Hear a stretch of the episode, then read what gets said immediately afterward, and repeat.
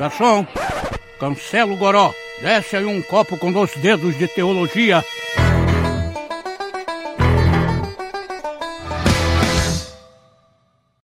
Sejam todos muitíssimo bem-vindos a mais um Baixo Clero aqui no 2D do G Teologia, uh, nosso podcast de conversa sobre vida de igreja, sobre vida pastoral, sobre teologia. A gente tem voltado nossas atenções para a vida de igreja, para a vida pastoral e sobre como nós vivemos uh, essa vida para a glória do Deus vivo, lidando com temas muito difíceis, alguns temas extremamente polêmicos, outro, outros mais tranquilos. E, como você conhece os dedos de teologia, você sabe que quando a gente entra em temas polêmicos, a gente sempre usa uh, esses assuntos do momento como uma forma de pregar o evangelho, ensinar boa teologia e contribuir uh, com um time de peso, um time de peso. Uh, o legal do Baixo Clero é sempre chamar pessoas muito melhores e muito maiores do que eu em termos de serviço para a igreja, em termos de compreensão pública do que está acontecendo. É excelente poder ter esse espaço maravilhoso de conversa e de debate sobre a palavra de Deus, certo? lembrando Todas as atividades aqui do Baixo Clero, que são gratuitas, estão disponíveis aí no Spotify, no Deezer, em todas as plataformas possíveis, certo?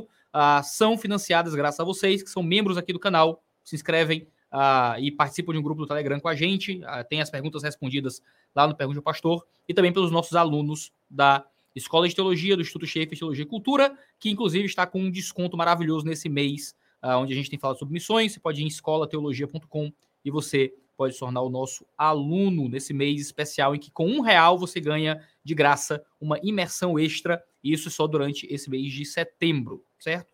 Sem mais delongas, vou chamar uh, os nossos convidados de hoje. O primeiro convidado é uma amiga de muito tempo, muito tempo, a nossa querida Norma Braga Venâncio. Bem-vinda, Norma. Olá, muito tempo mesmo. É, eu era, eu tinha o quê? Não era nem casado, eu tinha, lhe conheci aos 18. Você estava fazendo contabilidade ainda. Não é, não é. E fui para o seminário faz bons 12 anos aí, eu acho. Bons, bons 11 anos que a gente se conhece. Coisa boa, uma alegria. Norma é que tem me ajudado muito a pensar sobre abuso, pensar sobre uh, o papel do pastor na igreja, uh, como alguém que tem que proteger seus membros né, desse tipo de situação. Norma foi quem me ajudou muito. Uh, eu vou usar o termo ajudou, Uh, mas é um eufemismo muito grande no vídeo que a gente fez sobre abuso sexual e moral no contexto americano. Uh, Norminha tem pesquisado, estudado e falado muito sobre esse tipo de assunto. Era, era um pecado fazer esse podcast sem a presença da Norma aqui. Seja bem-vinda. Obrigada. Temos também a presença da Andrea Vargas, da Avalanche, que tem construído já há bastante tempo muita conversa aí na internet sobre sexualidade e missões. Bem-vinda, Andrea. Obrigada, obrigada. Obrigada, grandes amigos aqui Uns de mais é. tempo, outros menos, mas estamos aqui na mesma proposta, né? Para a glória de Deus. Excelente. E a Andréia não, não estreia no canal, tá? Não é estreia nem da Andréia, nem da Norma, porque a Norma já apareceu outras vezes. A Andréia apareceu aqui no A Nova Família, né, naquela, naquela websérie uhum. documental em que a gente falou sobre casamento homossexual e fez maravilhosas participações aqui. Seja bem-vinda. Obrigada. E outro que também não estreia, mas aparece já uh, mais uma vez, também participou da Nova Família, é o nosso querido psicólogo Aender Borba, que é de um acadêmico, de um de alunos do Martin Butzer, é isso? Isso. De um de alunos, também psicólogo. Um rapaz até comentou aqui, às vezes eu acho aqui o comentário dele, não achei, mas ele disse aqui, o Aender é meu psicólogo, por favor, não me exponha. ah, não, tá aqui, é o Romeu que ele comentou aqui. Romeu Pamplona, ainda é meu psicólogo, não me exponha kkk, né? Não, que é isso, ainda é, é um profissional e acima de tudo um cristão. Então, não exporia, não exporia. Queridos, uma alegria inenarrável, para mim uma bênção absurda a presença de vocês aqui, uh, porque muitos de vocês são pessoas que eu consulto para poder falar algumas coisas na internet. Né? Uh, tanto que contribuíram com alguns, algumas coisas aqui no canal, a nova família e tudo mais. Isso é maravilhoso, isso é uma benção, né? Ter tanta pessoa produzindo tanta coisa boa aqui na internet. E quando a gente fala de abuso, é um tema que, infelizmente, uh, tem se tornado cada vez mais presente nas conversas sobre igreja. E isso tem muitos motivos. Não é um tema novo. A gente fez um vídeo aqui no canal uh, que expõe o cenário americano né, dos, das coisas que acontecem por lá. Um vídeo sobre abuso sexual que foi muito visto, é um dos vídeos, já hoje é um dos vídeos, dos vídeos mais vistos do canal. Incomodou muita gente, infelizmente, não deveria, uh, não deveria, mas quando a gente fala sobre os pés de barro dos nossos santos, né, geralmente é uma coisa que, que ofende, que machuca. Uh, a gente citou vários casos, expôs uh, casos criminais, relatórios públicos, investigações uh, de third parties e coisas assim, é, para mostrar que a gente precisa tomar cuidado porque essas coisas estão dentro das nossas igrejas. Não é só na igreja dos outros, né? Do grupo dos outros. Não, eu sou um reformadinho, no meu movimento tá tudo bem. É, abuso sexual é coisa de neopentecostal, né? E isso não é verdade. Isso existe nas nossas próprias comunidades. Uh, e esse tipo de assunto ficou mais efervescente pelos mais diversos motivos, entre eles uh, o escândalo recente envolvendo o Southern Baptist Convention, lá nos Estados Unidos, a Convenção Batista do Sul, onde houve um grande relatório público falando sobre 20 anos de encobrimento de abuso sexual lá nos Estados Unidos, e isso foi uma coisa que não foi negada nem pelo pessoal da SBC, eles próprios assumem isso tudo e têm criado mais variados recursos para evitar esse tipo de encobrimento, uh, mas também por causa de muitas pautas políticas que têm entrado na igreja.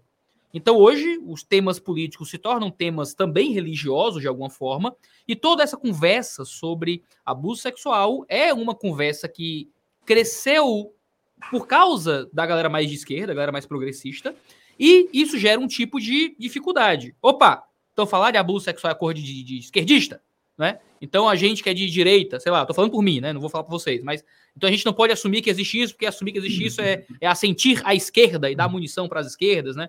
Como é que é isso? Então, a ideia é a gente começar esse debate sobre.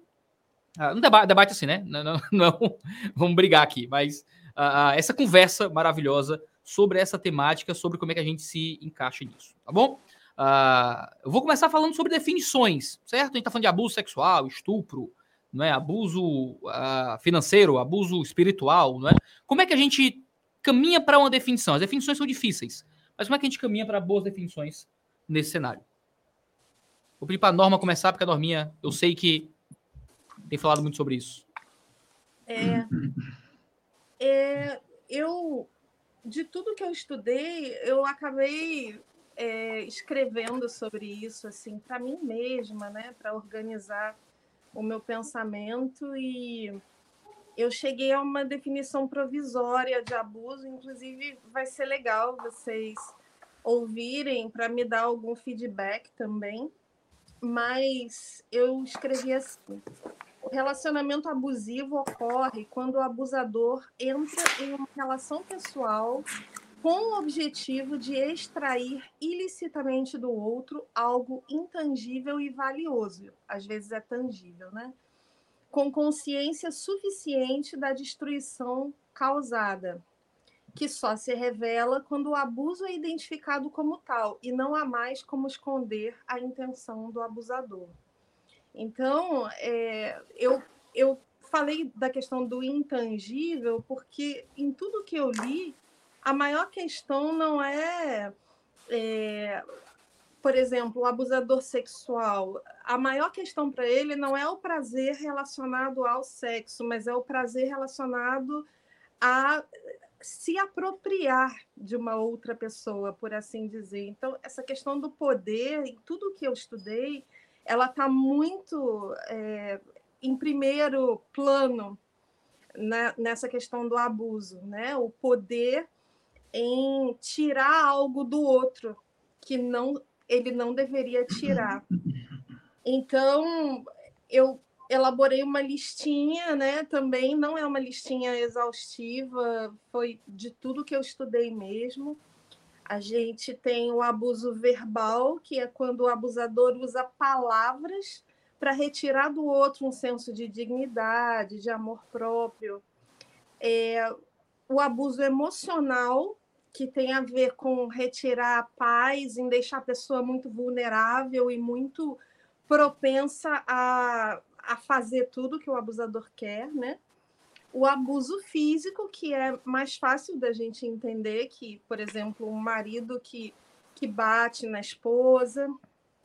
O abuso espiritual, que é o que acontece especificamente no meio religioso, qualquer que seja ele, que é a utilização da posição de poder eclesiástico para tirar algo em proveito próprio, e finalmente o sexual, que também é um dos mais fáceis da gente entender. Eu acho que no nosso meio é mais difícil entender o verbal, o emocional e o, é, como abusos. E também o espiritual, eu acho. Quanto menos tangível, mais difícil é de entender. Por que, que eu tenho que chamar uma pessoa que vive xingando e rebaixando a outra de abusador verbal? Porque não é a mesma coisa que você perder a paciência e xingar o outro.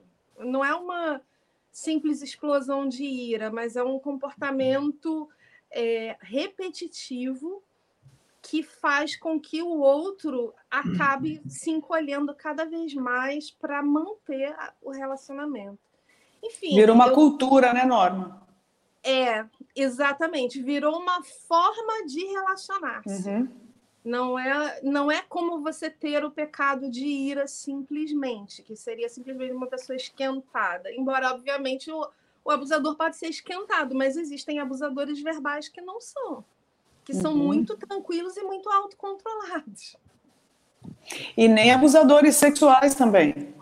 Não necessariamente é, é um equívoco que às vezes as pessoas também trazem, de achar que o abuso sexual seja seguido de dor.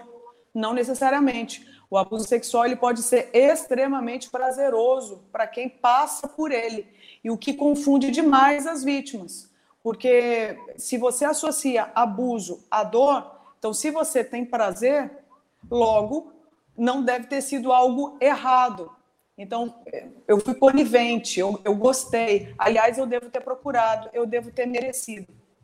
Então, é, é muito, muito é difícil você, inclusive, farejar para conseguir dar nome. Então, daí a gente vê, talvez, uma das razões por que demora tanto para uma pessoa sair desse ciclo, desse ambiente. Sim. Não sei o que vocês acham sobre. Sim, sim. Isso entra é. muito nessa divisão que é até jurídica, né, de abuso sexual e estupro, né, que são duas uhum. divisões que existem até na nossa lei, uh, de que o estupro ele está geralmente atrelado a um tipo de violência, né, em que você uh, se força com a violência sobre o corpo da outra pessoa, e o abuso está atrelado geralmente a um tipo de, de uso de, for de, de, um poder que é muito mais psicológico do que físico. Né? Quando, por exemplo, um, um professor de mestrado, um orientador de mestrado, uh, pega uma, uma, uma moça que ele orienta e usa essa posição de poder como um recurso para tentar convencê-la a algo sexual, você não tem o que se chamaria, se enquadraria de estupro, você não tem uma, um, você está se forçando fisicamente, mas tem o que se enquadraria num tipo de abuso sexual, porque é alguém numa posição de autoridade que pode lhe prejudicar, uh, usando dessa posição de autoridade para tentar de alguma forma de, de machucar, né? Você pode pensar uhum. na questão de, de, empregos, né? Você tem um patrão, alguém ali precisa daquele dinheiro, é um, um trabalho importante, ela é um arrimo de família, se ela perder aquele emprego, ela não tem nada, e o patrão usa essa posição de autoridade para constranger a pessoa a um ato sexual. A pessoa não foi forçada, amarrada ou com a arma na cabeça, mas houve um outro tipo de contexto de uh, imposição que isso confunde às vezes na cabeça da pessoa. Ah, mas eu deixei, eu assenti, eu também gostei, não é? E isso dentro do contexto religioso, é? a gente esquece que pastores são autoridades espirituais. E como autoridades espirituais, eles também possuem uma posição de, de força sobre outra pessoa. Então, por isso quando a gente fala, por exemplo, de um pastor que tem um ato sexual com um membro da igreja, nunca, é, nunca pode ser chamado simplesmente de adultério. Ah, um pastor cometeu adultério com a irmã da igreja. Geralmente isso pode estar dentro da estrutura de abuso, porque houve alguém que é uma autoridade espiritual sobre alguém que pode usar ou que pode ter usado essa posição de autoridade, consciente ou inconscientemente, como um recurso né, para conseguir aquela aproximação e aquele benefício sexual daquela outra pessoa. Ô, Iago, é, é, nesse aspecto, é, é, importante fazer uma distinção aí, é, jurídica, inclusive, né, sobre o assédio. Porque é, o assédio é tratado juridicamente eles chamam lá de adequação típica, né, que é, é esse elemento subjetivo, né, e o elemento subjetivo é o dolo. Tem que haver um dolo né, da, que, que afeta a vontade livre né, da, do, da, da vítima, né? E o abusador, ele tem a intenção de constranger, né? O fim, é, esse é um aspecto bem, bem objetivo, assim, segundo a lei, né? O fim é o constrangimento né, para causar um dano, né, e, e a subjetividade ela está exatamente aí, né, porque é igual você acabou de dizer, já teve consentimento, não teve, né, depende do tipo de relação que está estabelecida ali, Né? Eu trabalhei muitos anos com criança, então, assim, com criança talvez seja mais fácil, porque quando você lê sobre abuso sexual infantil, é, é, é um padrão universal que sempre existe uma relação de poder, né? que é muito é, fácil de visualizar né? nessa. E, e as estatísticas dizem isso, né? Está sempre no núcleo familiar. Mas quando você passa para outro tipo de relação, então você tem um critério que também é de uma subjetividade, mas tem um, um dolo, né? Alguém tem a intenção, e, e, e, é por isso que é difícil de identificar, de causar o constrangimento, né? É, sobre aquele outro, né? A fim de obter favores sexuais, né? E, e outros tipos de abuso que a gente vai falar daqui para frente, né? Eu acho que para a gente tratar do abuso, assim, uma, uma boa definição é a gente fazer essa separação entre abuso e assédio, porque o assédio está mais no campo da, da subjetividade, né? Da, das intenções, do não dito, vamos chamar assim. Entendi. Ah, é interessante que a gente possa pensar, então, nessas definições que a norma colocou, sobre como outros abusos aparecem, né? Você geralmente divide entre abuso sexual, que é o, o tema mais recorrente, que se geralmente uh, explicita, né? Mas os outros abusos, que geralmente a gente chama de abuso moral, né? Que é um, um, um termo guarda-chuva para vários outros tipos de abuso que a Norma Braga uh, delineou aí, uh, como algo também muito presente no ambiente religioso, né? Você pensa em pastores que usam a sua posição de autoridade para conseguir constranger as pessoas financeiramente, né? Então, uh, sobre tentar constranger as pessoas acerca de suas uh, de favores uh, de trabalho às vezes na igreja, ou então de perseguição mesmo, de bullying, né? Você pensa em cenários, por exemplo, nos Estados Unidos, um caso que ficou muito famoso, que eu acho que ele é um caso pouquíssimo polêmico, porque ele é quase consensual hoje no, na internet, que o caso do Mark Driscoll na Marsh Hill Church, né, vários casos de abuso moral que surgiam ali, de, do controle, do bullying, da masculinidade rígida e intransigente que muitas vezes aparecia na igreja. Amanhã, aqui no canal, você que está assistindo, 10 horas da manhã, vai sair uma entrevista de 30 minutos minha com o Mike Cosper, que foi o cara que produziu o Rise and Fall of Marsh Hill, que é um, um longo documentário em podcast sobre todo esse processo de ascensão e queda da Marsh Hill, do Ministério do Mark Driscoll. E muitas vezes a gente acha que o pecado pastoral é trair, né? O, o que é que o pastor faz que pode acabar com o ministério dele? É trair ou roubar. Se ele não traiu e não roubou, tá tranquilo. Né? E dependendo do ambiente, ele pode trair, roubar e não dá nada. Mesmo assim, infelizmente, né? Uh, muito triste, mas. Emocional não entra o componente sexual, é muito difícil. Por isso, esse podcast ele foi, ele tem, tem sido um marco na nossa vida de igreja, porque o, o Driscoll não abusou sexualmente, mas é. Aí ele ele deu a, ele foi uma porta de entrada para a compreensão da sutileza dos demais abusos. É complicadíssimo, complicadíssimo. Porque muitas vezes no Brasil, um pastor que ele é agressivo, que ele faz bullying, uh, um pastor que persegue pastores mais jovens. Eu, eu já ouvi um, um número imenso de histórias de pastores mais jovens que ouviam de pastores mais velhos por causa de suas relações com outros pastores mais famosos ou com mais poderio, que olha, você ou você me obedece, faz o que eu digo, ou eu vou acabar com o seu ministério, né? E eu vou contar para fulano e cicrano às vezes em ambientes denominacionais muito rígidos, onde a, a aprovação né, do pastor presidente, coisas assim, são muito importantes, ou às vezes no ambiente de sociabilidade, onde está no, no, naquele petit comitê da galera mais, mais famosa e mais badalada, alguém que está naquele meio usa isso como uma, uma força contra né, pastores mais jovens, pastores iniciantes no ministério, e isso se enquadra em um tipo de, de abuso que às vezes é psicológico, né? É quase a um tipo de terrorismo psicológico com seminaristas, pastores mais jovens, e a gente aprendeu a tratar isso como uma coisa normal. É só o pastor, né, o pastor é rígido, olha só, né, o pastor tentando cuidar e tratar da gente, e o quanto de, de seminarista e pastor jovem tem por aí que tá, o termo técnico que eu uso é biruleibe das ideias, certo? Então, completamente biruleibe das ideias, com medo do ministério, que não faz mais nada, e que tudo que vai fazer é com medo do pastor presidente, é com medo do, do, do líder, é com medo, e, e aceitam, às vezes, coisas completamente abusivas, né? uh, abusivas de carga de trabalho, de salários, de tratos que não são cumpridos dentro da denominação, por um tipo de, de medo que às vezes adentrou no coração dele através desse tipo de recurso. Iago, além, a... Fala aí. Vai, não, pode ir. Não, eu ia dizer que ele acabou tocando em uma outra componente comum eh, aos vários tipos de abuso, que é a questão da violação da consciência, né? você faz chega... coisas que você que você não queria fazer, né?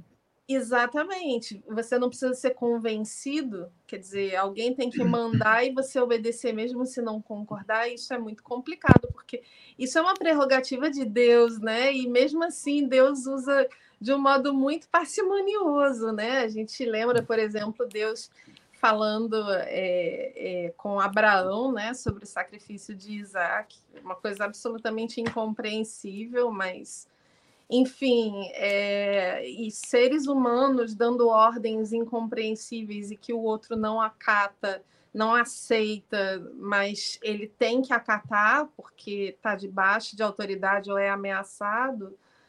É, é, eu, eu, em muitos relatos que eu entrei em contato, eu vi que o, havia uma, um certo prazer em invadir a consciência do outro por meio de uma linguagem persuasiva e emocionalmente é, ligada à chantagem mesmo, né? Depois que o abusador ele ele se apropria do outro emocionalmente, faz com que o outro dependa dele emocionalmente, aí ele começa a empurrar o outro a fazer coisas que o outro não quer.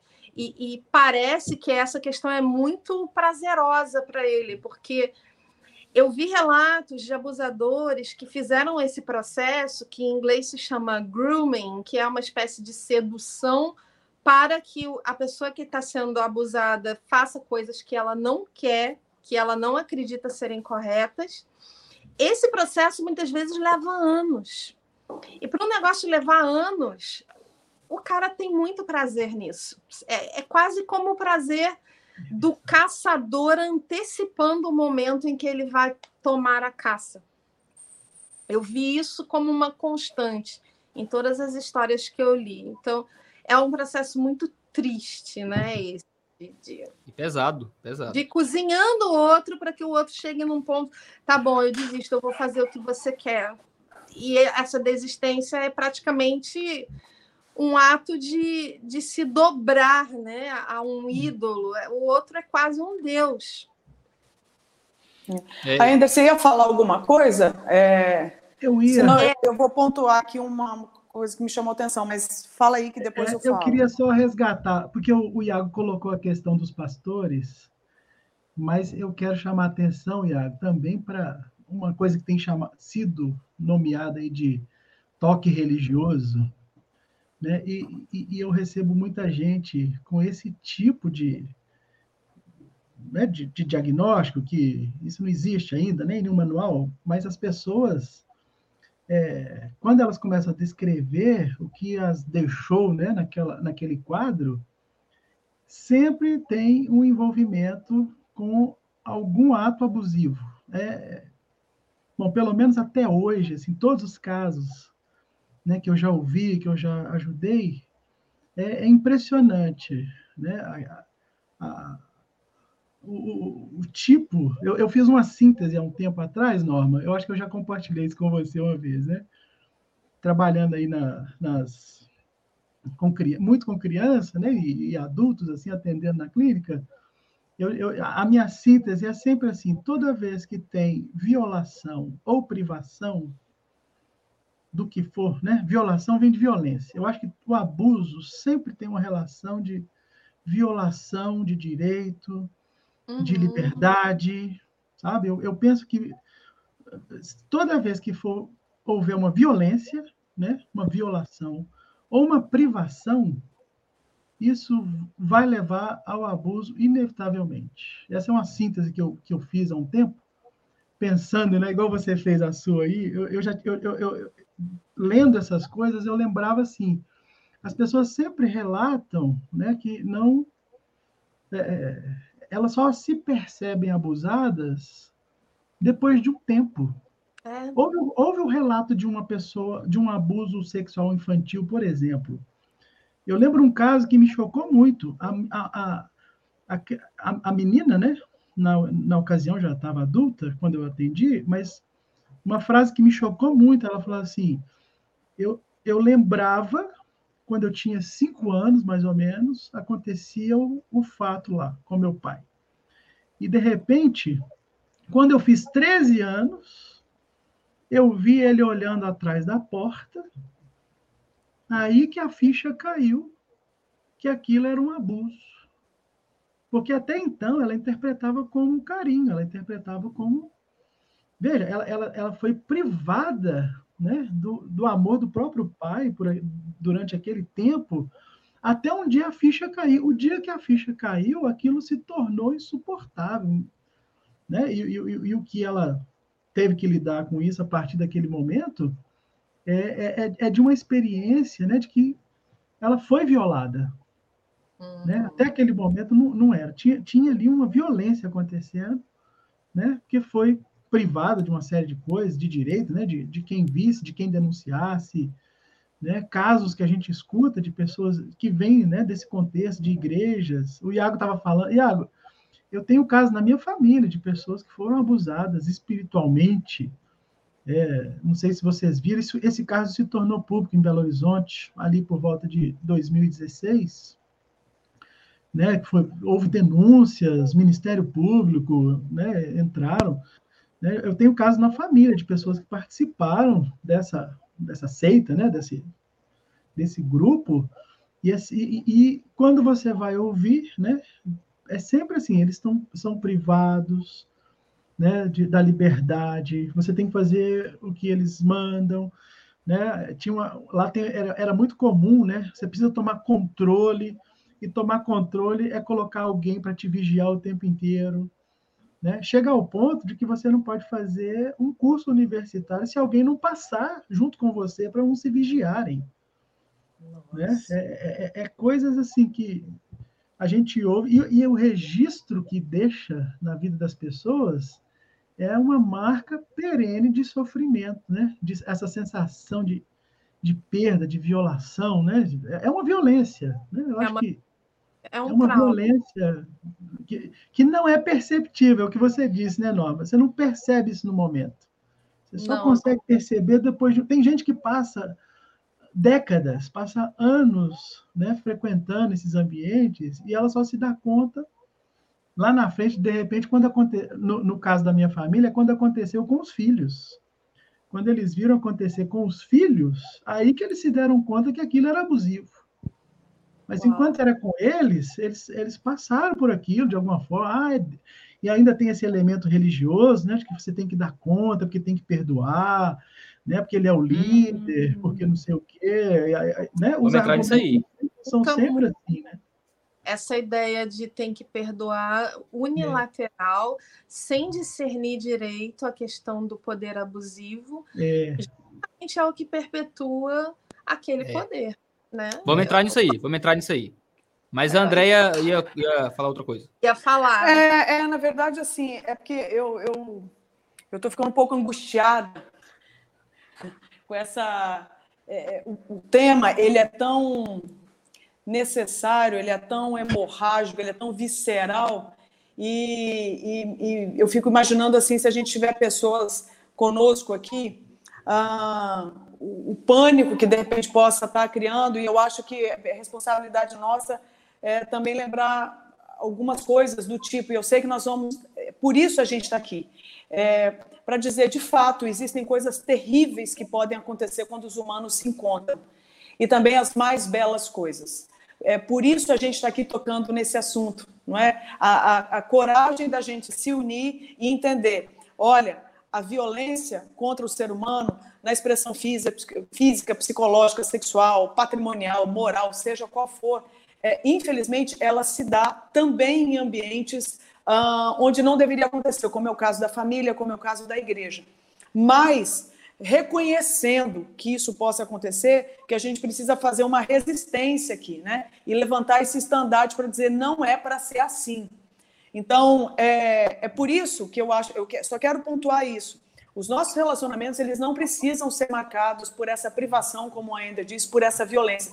Mas, infelizmente, a tragédia do pecado foi tanta que afetou o jeito que a gente se relaciona, o jeito que a gente olha um para o outro, o jeito que a gente toca um ao outro, o jeito que a gente é, fala, o jeito que a gente, enfim, que a gente é, vive. Agora, uma vez passando por tudo isso, uh, tem como também sair, tem como a gente poder é, romper com isso e ter um, um novo olhar sobre a vida. Eu, eu, falo isso porque, porque eu estou exatamente numa escola de aconselhamento aqui na Missão Avalanche, seguida, né, que segue a escola de sexualidade.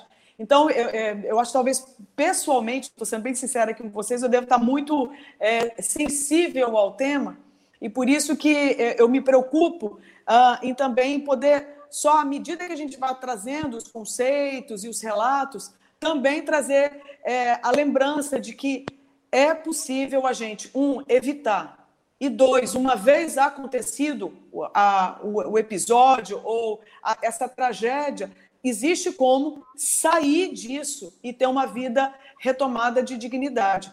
Então, aí eu vejo, volto aí, Iago, para você. Eu quero te parabenizar pela iniciativa, porque eu sei que esse é um assunto extremamente indigesto. Eu sei que é um assunto antipático, é um assunto que incomoda. Até porque, é, como o Ainder bem, bem disse, ah, uma coisa é você ler a conceituação, outra coisa é você saber dar nome quando você está mergulhado nela. Como é difícil, ainda mais a gente que está num ambiente é, religioso, que tem muitos valores, como é, prestação de conta, honra, abrir o coração, obedecer, confessar, perdoar, dar outra face, caminhar a segunda milha. Então, quando é que você. Qual que é a, como que você bota a linha nisso? qual é o divisor? O que, que é realmente uma coisa, o que, que é outra coisa? Então fica difícil. Mas é, eu entendo que realmente a gente pode ficar sendo ali, olha, cozinhado em banho-maria por anos. Mas felizmente tem sido cada vez mais, eu acho que possível a gente dar nome para as coisas antes que o, tempo passe tanto assim. Compreende? É, daí eu vejo a necessidade da gente é, realmente tocar no assunto e o que for indigesto, ficar indigesto, mas a gente passar por ele para se examinar, para examinar os sistemas onde a gente está inserido. Eu falo sobre o assunto e eu posso estar vivendo o assunto. É isso que eu quero dizer. Então, nenhum de nós está livre. Todos nós. A gente pode estar fazendo todas as lives do mundo sobre o assunto, mas todos nós é, temos um coração enganoso e a gente precisa. Eu acho que não é nem ter a, a, a, ideia de não manipularemos, mas a ideia de manipularmos cada vez menos. Compreende o que eu quero dizer? Não é nem não Sim. controlar o outro, é controlar menos o outro. Porque nenhum de nós está livre. E aí, de forma sistêmica, a gente tem que fazer realmente um enfrentamento a mesma, na mesma proporção. Por isso eu acho a importância da gente retomar o assunto, desde que a gente faça também com esperança, para é. ser suportável. Sim, sim.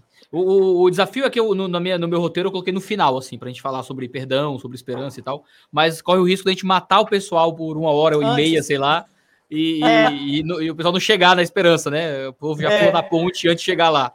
Deus não precisa. Muito bem pontuado pela gente aí. Vai, vai é, fica até o final. Não, não, mas é maravilhoso isso, porque não precisa ser assim. Né? Às vezes a gente fala não. disso e as pessoas acham que isso é inescapável. Ah, mas sempre vai ser assim. Se você acha que é inescapável, é bem provável que a sua cultura de igreja está muito distorcida. Né? Você é não consegue imaginar a igreja sem isso. Uma pessoa até colocou uma pergunta aqui, eu não vou identificá-la, de ah, como é que a gente sabe a diferença entre abuso e discipulado? E, e, e quando a gente tem esse, esse sabe, já significa a nossa ideia do que é discipulado já está muito, muito ruim, está muito distorcido já. A gente já foi muito convencido de que discipulado é um tipo de entrada na tua vida que te controla e que faz uso de você, sabe? É, é muito que sério. Que toma decisão por você. É. Discipulado não é. Eu não discipulo alguém quando eu tomo decisão pela pessoa. Aliás, você vai ver Jesus fazer pergunta. Agora você vê se faz tem algum cabimento. Jesus Cristo fazer pergunta. O que, você quer que eu te faça? Veja bem, Jesus fazer pergunta. Então, aquele que sabe todas as coisas, como que ele faz pergunta? Então, acho que fica um modelo para nós. Se Cristo deixou esse modelo, sabendo de todas as coisas, como eu vou decidir por alguém?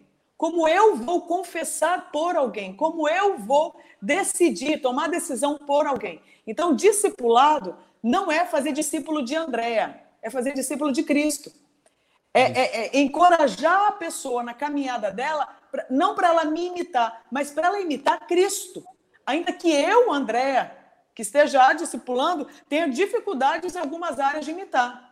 Mas eu acredito que o discipulado, então você que perguntou, não é alguém decidir por você. Não é você imitar alguém que te discipula, mas é alguém fazer companhia como irmão ou irmã na fé, na sua jornada de imitar Cristo, para a glória de Deus. É isso. Passou disso, chuta que é laço, brother. eu, vi, eu vim de um contexto muito abusivo nessa área de discipulado, né? Quando eu me converti foi numa igreja que estava ligada a certos movimentos de discipulado apostólico e coisas assim, e você não podia fazer nada sem a aprovação expressa do seu discipulador. Você era discípulo do fulano, e eu só podia evangelizar se ele deixasse interpretar a Bíblia, se ele aprovasse, fazer uma vigília se ele tivesse junto, era uma coisa extremamente controladora e abusiva. E isso faz parte da cultura de muitas igrejas. Você tem essa cultura de honra, essa cultura de pai espiritual, paternidade espiritual. Isso. E se o outro Nossa, for contra você. É, não, é loucura, cara, é loucura. E isso não, vira. infantiliza, né, Iago? É, é. Infantiliza. infantiliza. E te deixa a mercê de abuso. Você, você não sabe, a pessoa não sabe tomar decisão, ela não usa a, a a, a imagem que Deus deu para ela de tomar a decisão, de assumir as responsabilidades. Então você fica o quê? Eternamente infantilizado na mão de alguém suscetível ao bom senso do outro. Na é. boa, é, é, é, é, é simplesmente debochar da imago Dei. É. É debochar. É se colocar como ídolo na vida do outro. É. Ser divino. Né? Sim. E é muito doido porque dentro desse tipo de contexto é onde as pessoas acabam assentindo a atos claramente pecaminosos. Então, normalmente, né? Normalmente, se alguém chega para mim com conversinha mole, sabe, sobre casamento, eu tô infeliz no meu casamento e tal, e, e todo fala me elogiando, a gente, a gente não é idiota, a gente sabe o que tá acontecendo, né? Mas aí quando chega o teu pastor, né? Aí diz: "Ah, eu tava orando por você, e Deus tocou no meu coração para para me aconselhar com você, para abrir meu coração, porque meu casamento tá ruim, ore por mim, porque minha esposa faz isso e aquilo, e começa a lhe elogiar, porque você é uma mulher de Deus, sabe? Não é que você é bonito, no mundo, no mundo vai dizer que você é gostosa, blá blá. Na igreja você é uma mulher de Deus, Deus, eu vejo o Espírito Santo em você, e queria que minha esposa fosse assim também. E esse tipo de papo começa a aparecer, a pessoa que normalmente, se fosse um cara na balada te chamando de gostosa, você diria, opa, isso aqui é pecado.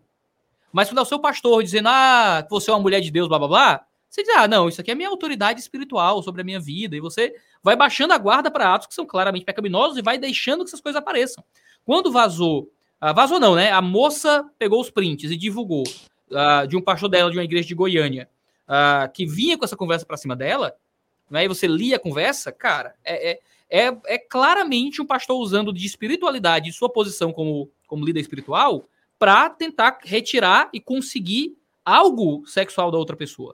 Né? E a gente, quando está nesse tipo de cultura de que o pastor é uma entidade divina que fala em nome de Deus e que ele é quase inerrante, você acaba aberto a esse tipo de aproximação, porque você acha que Deus é que está falando ali. Por isso que eu sempre falo é, lá no Instagram e, e, e quando eu ensino qualquer coisa, eu sempre falo que a coisa mais importante é a gente ter a nossa consciência diante de Deus. E que isso é, é, um, é um, um treinamento diário, né? Quando você ora, quando você lê a Bíblia, você cultiva um espaço sagrado em que é você diante de Deus e aquele espaço ali ninguém mais pode entrar com uma pretensão de ocupar o lugar de Deus, né? De fazer como se fosse um, um mediador a mais além de Cristo. Então, esse lugar da consciência, ele é muito importante, porque a pessoa que cede é, esse lugar para um líder, ela está terceirizando a sua responsabilidade como uhum. e ela está se oferecendo para líderes abusadores, porque alguém vai tomar esse poder, alguém vai querer tomar esse lugar. Então, a pessoa tem que procurar muito por si mesma, ela estudar, ela orar, ela tentar entender aspectos que para ela forem mais confusos, ela precisa buscar isso por si, de, se apropriar mesmo dessa vida oculta com Deus, né? É. Ô, Nora, e acaba que. Né? Falei, André. Você sabe o que, que me ocorreu aqui? Eu achei genial isso aí que você disse, porque é impressionante como que as pessoas que querem idolatrar um ser humano, elas facilmente detectam humanos que querem ser idolatrados. É. E pode ser, às vezes, num encontro de fim de semana. A gente vai para um retiro, a gente vai para um congresso. É impressionante. Num fim de semana você descobriu essa é a melhor amiga, é o melhor amigo, é o melhor líder, é a melhor, o melhor, melhor conselheiro, é o melhor humano de toda a face da Terra. Você acabou de conhecer. Mas você está tão doido para adorar alguém e o outro está tão doido para ter plateia que quando os dois se encontram, eles falam assim: só pode ser de Deus, resposta de oração. Uhum. Começou o culto, a adoração, a devoção, Começou, foi plantada uma igreja. Só que no é. altar tem coisa criada. E vai ter dízimo, vai ter oferta, vai ter tudo. Só que em torno da coisa criada. E é você é pode se tornar membro desse, desse gueto, desse sei lá o quê, desse clã aí, é, desse altar aí com fogo estranho, uma vida inteira dentro da igreja. André, é assombroso. Eu lembrei aqui de, de, de João 8, né? É, se o filho vos libertar, verdadeiramente sereis livres. Paulo Amém. fala disso o tempo inteiro. E, e, e, e, você me fez lembrar uma outra coisa. É, esse, esse tipo de movimento. Veja, né, Norma? A gente fala muito disso, às vezes, trocando mensagem, né? Sobre é, essa coisa mais é, psicológica, né? Mais é, emocional. Veja, até quando a gente se relaciona com Cristo a partir de emocionalismo, esse risco é grande, porque eu sou de uma época que as pessoas falavam assim: ah, a igreja é reflexo do pastor. Isso é um absurdo. A igreja tem que ser o reflexo de Cristo. Uhum. As pessoas não podem ir à igreja porque o pastor é legal. Né? Ele, ele, ele tem a função dele. Coríntios Essa... 12, né? Cada ah, um deixa... tem estar abusivo. Ela vai ser o reflexo do pastor é. quando o pastor for é. abusivo. A nossa cultura de celebridade tem motivado muito isso, né? As igrejas são centradas tem. em personalidades fortes e atrativas. Inclusive, eu já vi isso acontecer, né? Pessoas que saem de relacionamentos abusivos e depois eles se tornam abusivos sem achar que são. Isso é mesmo. A, a, identidade, a identidade produzem, né? da igreja está firmada em cima do personalismo, né? em cima do, do sujeito, não é em cima de Cristo, né? não é em cima do, da, da liberdade que a gente devia ter em Jesus. Paulo está falando isso lá em Gálatas 5, né? quando ele se refere lá, ele, ele fala que a liberdade que a gente recebeu né, é porque Cristo nos libertou. Né? E o assunto ali é exatamente esse. Fala, se vocês deixarem se circuncidarem, então Cristo é à toa. Não serve para nada, porque vocês vão se uhum. colocar debaixo de um jugo. Tô libertando, Cristo libertou vocês, e agora vocês querem dar um passo atrás e se submeter a um outro tipo de justiça, um outro tipo de. Paulo está falando lá que a lei agora, né, já que Cristo te liberta, por que, que você quer voltar, né, dar esse passo atrás, uhum. para que você entra num, outro sistema escravizador. É, 1 Coríntios 7, 23, né? Fostes comprado pelo mais elevado preço, não vos tornei escravos é. de homens. Eu estou com Gálatas 5 na cabeça aqui, os Coríntios também. Esse assunto, ele está em toda a escritura, porque a liberdade... Por isso que eu acho que é, essa questão né, da, da privação e da violação é importante, porque as pessoas se colocam também numa, numa situação em que é o que, é, é o que André acabou de dizer, né? Você acaba, lá, lá, em Minas Gerais, a gente falava que gambá cheira gambá, né? Uhum. né? Não, não, agora, não agora é, é... que as pessoas se conectam, assim, não é por um acaso, né? Parece que já, já tem algo intuitivo ali, uma procura, né? Por algo que vai ser abusivo em pouco tempo. Agora, isso é muito forte porque pastores né, estão em posição de confiança. É. O pastor é uma figura que ele representa geralmente um, um, uma autoridade moral, alguém que deve seguir certos certos padrões comportamentais, e se ele não segue internamente, ele vai fingir esse padrão. E os pastores são aqueles que são procurados nos piores momentos. Então, quando o teu casamento está fragilizado, o teu pastor geralmente vai saber.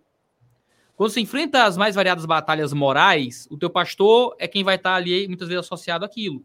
Então, casamentos em crise, o pastor vai dar um aconselhamento, né? Ah, e pastores, vê só, isso é muito sério, muito sério. Eu, eu, isso eu aprendi isso no seminário e foi uma das coisas mais importantes que eu aprendi no seminário.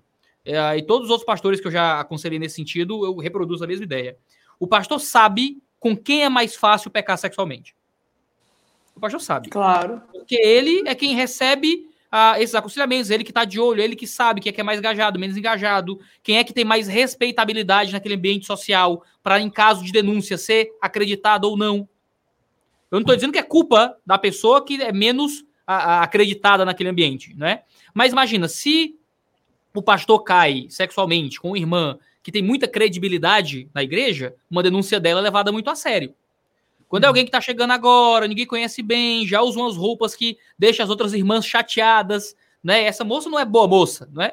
Isso acontece. Olha o pastor, a que é vítima dessa, dessa mulher aí que, que provavelmente foi ela que foi atrás dele, sabe? O, o pastor é um homem que está numa posição muitas vezes de controle, de observação. O, o, termo bispo é isso, né? É alguém que vê mais alto, alguém que vê de cima, não é? Ele sabe ali o que está acontecendo e muitas vezes, se ele tem essa intenção, ele sabe quem são os alvos mais fáceis dele. Né? E, e isso que a Norma falou é muito sério, né? Existe uma intenção, uma busca, um, um olhar muito, muito. É um pastorado ao contrário, né? É um pastorado abusivo. Você usa a predileção do pastorado e as capacidades que são dadas pelo pastorado, não para o benefício, mas para o abuso, não para o serviço do outro, mas para o benefício de si. Né? Isso é uma coisa realmente muito séria. A Bíblia fala sobre isso, são os que devoram. Agora, isso aí. Os que devoram. É uma distinção que eu acho muito importante, que é o abusador, que é aquele que, que ele tem consciência do que ele quer e ele está acostumado a alvejar a vítima e ir atrás dela. Desde o começo ele tem consciência, então ele é um hipócrita consumado. Ele está naquela posição de poder apenas para ter mais acesso ao alvo. E existe, eu, eu pelo menos na, no meu discurso, eu gosto de fazer essa distinção. O comportamento abusivo é diferente. É a esse que todos nós estamos sujeitos. Todo mundo está sujeito a querer manipular alguém, às vezes até com o intuito de ajudar, né? Mas o abusador não. Ele tem consciência do que ele está fazendo. Ele de fato é um lobo em pele de cordeiro. Agora, entrando nesse mundo das definições, a gente está lidando com as definições e já dando bastante conteúdo sobre a vida de igreja e tudo mais. A gente pode também fazer uma divisão entre abusadores e encobridores.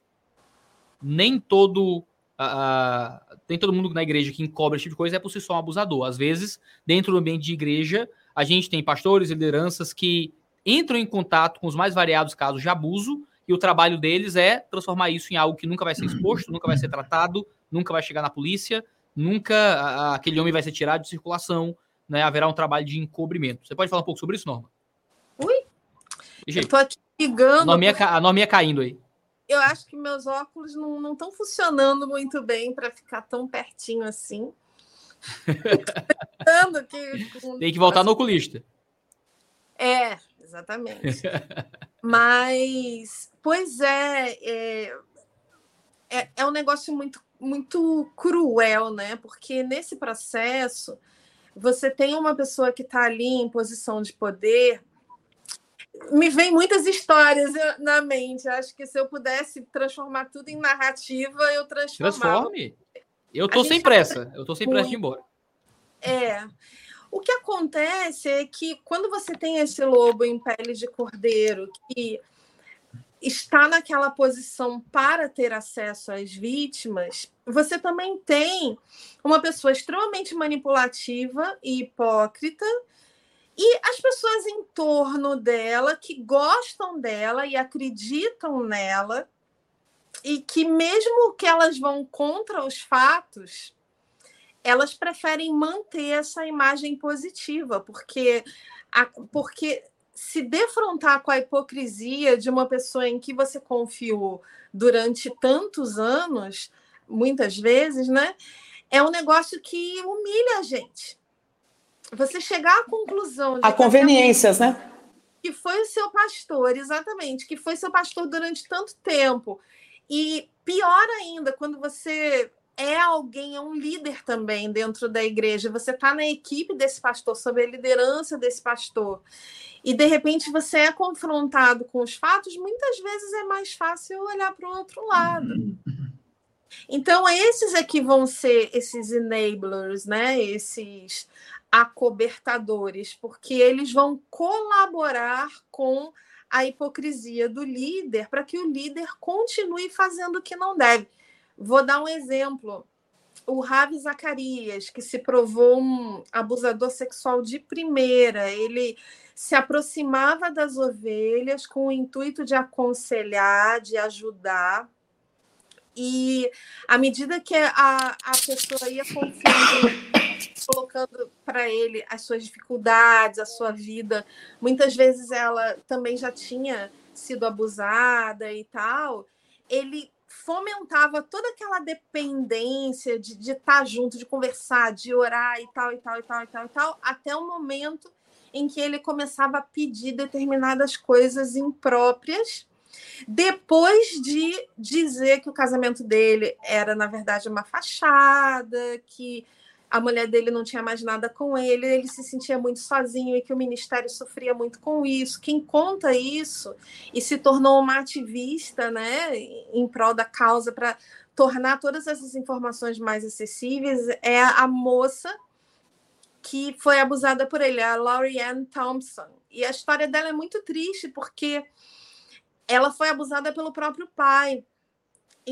Então, quando eles começaram o processo de aconselhamento, ela contou para o Ravi Zacarias tudo isso. E ele se colocou na posição de um pai. Eu vou ser como um pai para você. E foi, e logo, né? E logo em seguida ele começou a repetir exatamente o mesmo. Foi aquele pai, né? Foi o pai dela. Aquele pai perverso. Conseguiu colocar a barreira, como realmente ela não conseguiu colocar.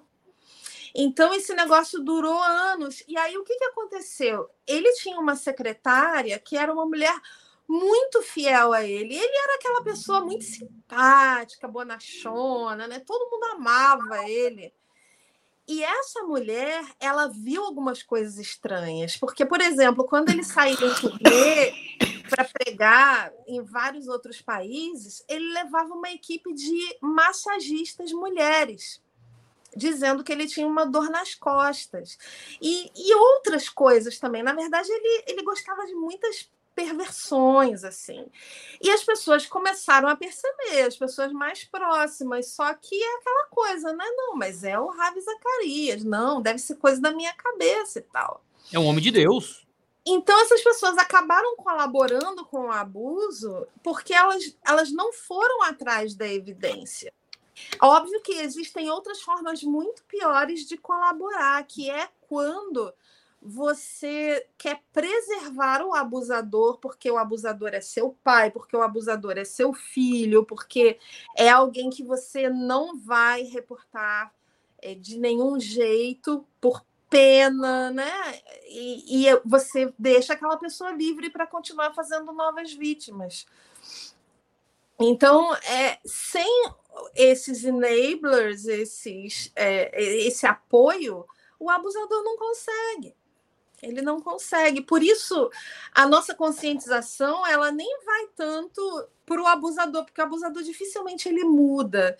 É, quando você tem uma escala de narcisismo em que o, o sujeito ele já está num ponto muito alto que ele não sente empatia por ninguém e ele é aquele cara nato, assim, ele sabe mentir como ninguém sobre si, sobre tudo. Ele dificilmente volta, pelo menos todos os psicólogos costumam falar isso, né? Que ele dificilmente tem resultado o tratamento psicológico desse cara. Mas a gente tem que falar é nas pessoas que podem até ter, ter alguns traços de narcisismo, mas elas têm contato com a verdade ainda. Elas, elas às vezes querem servir a Deus mesmo, de verdade. Então, é essas que a gente conscientiza mais, né? Para que, que elas estejam atentas a esse tipo de, de processo, para que elas não sejam é, pessoas que colaborem com o abusador sem se dar conta. Nossa. É, eu, eu, penso aqui só em, em pontuar, porque eu sei que a gente está falando muito é, da figura é, de pessoas, ah, por exemplo, homens, né, pastores, que possam estar abusando de, de pessoas, do, mulheres da, da sua igreja. Lembrando que é, homens também, rapazes, podem ser abusados. Sim, né? sim, sim. Lembrando sim. que é, mulheres também podem abusar. Discipuladoras, conselheiras, professoras de departamento infantil, é, classe de adolescentes. Então, é, na verdade, o que eu acho que a gente é, tem que estar sempre atento é com relação a, ao alcance realmente do pecado que não fez, ah, não estabeleceu nenhum critério no sentido, viu? É, é, é, esse assunto aqui eu só vou pegar os machos de plantão. Não. É, infelizmente afetou todos nós. E aí, uhum. claro, porque a grande maioria das, das pessoas em autoridade, em posição de autoridade na igreja são homens, a gente vai ver claro, em maior escala. E aí, claro, que dá margem para a gente ir para um outro rumo de reflexão. Por favor, eu não quero ser simplista aqui, não. Mas o que eu quero dizer é também por respeito às pessoas que possam estar aqui nos assistindo e que foram, por exemplo, abusadas por uma conselheira, por uma, uhum. uma professora da EBD. Entende? Uhum. Por alguém que não era pastor, mas que estava ali é, servindo na igreja compreende? Ele não fazia uso do ali do púlpito para trazer nenhum sermão, mas estava é, dentro do espaço eclesiástico servindo e numa posição de cuidado, de zelo, de, de talvez até de tomar decisão é, como autoridade na igreja, que seja como líder. Então, infelizmente, o que eu acho que a gente precisa aqui é, é, é, é lembrar que, como a gente está lidando no espaço é, eclesiástico, pensando em igreja, em tese deveria ser os separados né, do mundo para uso, é, para Deus, para a glória de Deus. E a gente está lidando num espaço de poder. Então, é, pessoas que procuram as, as, as, aos cultos, às reuniões, aos discipulados, aos grupos é, pequenos e tal, elas podem estar procurando pelas mais diversas razões, dentre elas, situações de profundas necessidades, de dores, né, de vulnerabilidades. Então, como é importante a gente lembrar, espaço de igreja é espaço de poder. Ah, haverá, haverá ali a presença de pessoas que estão vulneráveis. E como é importante a gente saber lidar com esse poder, não é? Porque porque se a gente tiver pessoa carismática, porém sem caráter, com poder, alguém será violado nos seus direitos. Haverá degradação. Então, é importante que a gente lembre: nem todo mundo que está numa figura de autoridade tem caráter. Por isso que é importante a gente bater numa, na, na tecla da questão do caráter, para que a gente saiba onde é que está o coração dessa pessoa, para que ela esteja apta a manusear, a fazer uso de poder, da palavra, do confronto, da intimidade, é, do recurso financeiro, das tomadas de decisão que vão afetar a vida de uma comunidade, talvez. Então, para todo mundo que de repente passou por essa violação, veja bem, não precisava ser somente do pastor, não. Pessoas que estavam ali para ensinar o caminho, por exemplo, das sagradas escrituras para você e tiraram casquinha de você, tocaram no seu corpo, falaram coisas indecentes, perguntaram coisas que não tinha necessidade de perguntar, tiraram proveito é, dos seus segredos, das suas intimidades. Eu já, já aconselhei, por exemplo, o caso de menina que foi ganha por uma irmã da igreja, ganha para Jesus, evangelizada nesse sentido, e que a, a, a pessoa que a evangelizou começou então a discipulá-la e, e começou a se sentir cada vez mais no direito de exigir acesso à vida da pessoa, a ponto de pedir o quê? Cópia da chave de casa, uhum. entende? E aí é, entrava a hora que quisesse, e, e aí foi estipulando cada vez mais critérios de intimidade, para atrelar isso à maturidade da, da discípula. Nossa. Até que culminou no fato em que a discipuladora começou a exigir o seguinte: olha, a Bíblia fala de ósculo santo. Então, a partir de agora, eu quero que quando eu chegar na sua casa, você me cumprimente com um selinho. Aí a menina falou assim: Mas como assim? Eu não vejo isso na Bíblia. Não, a Bíblia fala de ósculo santo. E é, isso aqui vai representar o meu amor de mãe por você. Aí a menina começou a fazer as duas coisas mais perigosas: um, orar e dois, ler Bíblia. Aí viu que a conta não fechava. Entende? Então, assim, é, eu trago aqui também a, a, o caso de mulheres que podem estar tirando proveito dessa, dessa, dessa autoridade, dessa posição e manusear de forma carnal, diabólica, o poder que elas têm. Muito bom, André. é, nossa. Vou fazer uma observação que quando o abusado é homem, em casos de abuso sexual em que a mulher abusa do homem, é, é muito pior para ele se reconhecer como vítima de abuso e para ele reportar, porque a nossa cultura vai dizer que esse menino, né, geralmente ele, ele tem bem menos idade do que a mulher, que esse menino foi sortudo, que ele. Isso mesmo. E, e, inclusive, é muito louco isso. Eu estava vendo aquele seriado The Office, que é muito bacana, né? Que todos nós gostamos muito, mas tem um episódio de em que, que eles fazem piada com isso, sabe? É, é, muito triste, é muito triste. Esse negócio está muito entranhado. O menino que se envolve com uma mulher mais velha, que no caso era chefe dele, e ele odiou o que ela fez com ele, mas ele comenta isso de passagem e, no, e isso fica para as pessoas que estão assistindo como piada. Foi uma bola fora terrível dos roteiros. É um abuso naturalizado. Né? Virou um traço cultural. É um privilégio. Ele foi iniciado. O iniciado, exatamente. É abuso. É. Já lidei com muito caso de abuso no colégio de igreja de homens, homens que foram abusados sexualmente, e é muito difícil, é muito difícil. E ainda mais quando é, assim, geral, geralmente, na minha experiência pastoral, homens que sofrem abuso, geralmente nesse contexto de diferença grande de idade, né? Você tem um menino de 16 anos, de 14 anos, tem uma mulher muito mais velha, não é? Algo que é visto por muitas pessoas como algo desejável. Então, a professora de 30, 40 anos ah, faz sexo, seduz, faz sexo com um menino de 14, de 15, e os colegas acham aquilo coisa em que, ó, oh, eita e tal, né? Mas quando é o contrário, se fosse um professor homem e uma menina, seria cadeia, né? Cadeia. Uhum. E a nossa, nossa cultura pornificada naturaliza isso, né? É uma coisa muito, muito problemática. Sim. Andréia foi falando, Iago, eu lembrei, eu lembrei aqui de eu já atendi um caso desse de um contexto missionário de que a pessoa chega, né, com, com exatamente esse caso, alguém, uma pessoa converte, aí ela começa a frequentar, né, a casa e é, era um, levava o título lá de missionário e quando vai descobrir está lá a, é, bulinando o, o, menino da casa, né, que ela que estava acolhendo ela. É, a gente não pode ser, cara, a gente é besta. A gente sempre tem negócio de confiança, de confiança, de cara, não dá, não dá, não dá. Tem coisas que você não confia. Tem coisas que você não confia, certo? Não confie em mim, não é para confiar, sabe?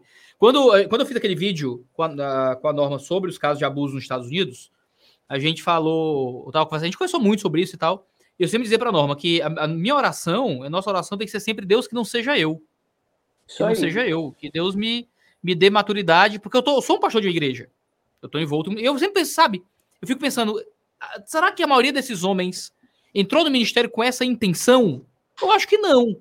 Sabe, eu acho que entraram lá, foram para o seminário, estudaram, fizeram um, mestrado e entraram no serviço. E alguma coisa no meio do caminho foi dando a eles esse tipo de liberdade, essa visão de poder, essa, esse controle. Satanás foi usando o pecado, a carne, até chegar nesse tipo, uh, às vezes, de atitude que pode ser um abuso diretamente. Aí você tem um caso mais, uh, mais consciente, mas pode ter comportamentos abusivos né, e coisas assim.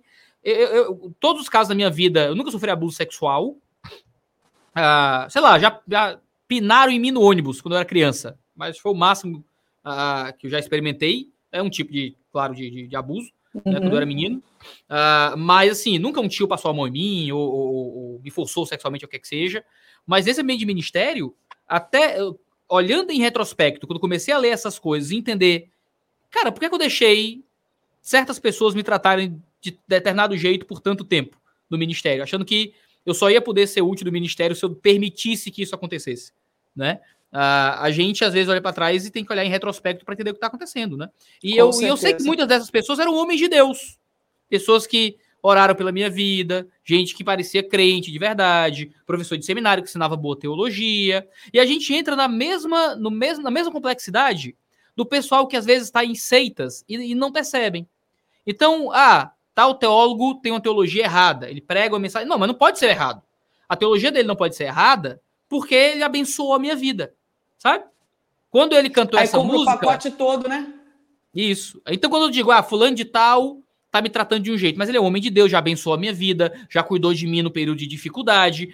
Existe um criar de confiança, um senso de dívida, não é, com a outra pessoa. E nessa nesse contexto de dádiva e contra dádiva, quando o outro te deixa em dívida por muito tempo, claro, não é sempre acontece isso, mas abusadores muitas vezes podem usar esse cenário como um jeito de mais à frente cobrar, não é essa dívida, uhum. né? Cobrar né, toda a ajuda que deu e todo o cuidado que entregou, e você vai se deixando, porque, poxa, eu tenho que ser fiel, eu tenho que ser leal, tenho que ser grato.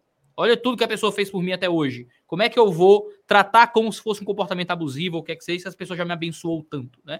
Marido que bate mulher sempre volta com presente no outro dia, né? Então, a gente uhum. sempre tem que ficar, ficar de olho. Ficar Ô, Iago, o pior, assim, o mais grave, na minha opinião, cara, é, é, é as pessoas tratarem isso como se fosse ético, né? como se a ética cristã fosse de preservar a figura do abusador. De, do abusador.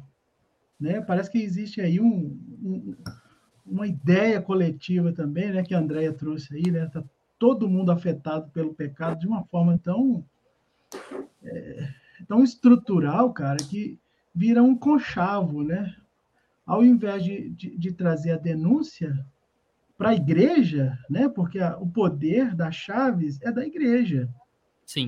Então, se, se, se, se isso não aparece, não há julgamento. Né? Então, as pessoas usam o poder que é de Cristo, né? que deveria ser dado somente a Ele, né? todo o poder foi dado do céu e da terra, né? ele, ele é usado de forma indevida.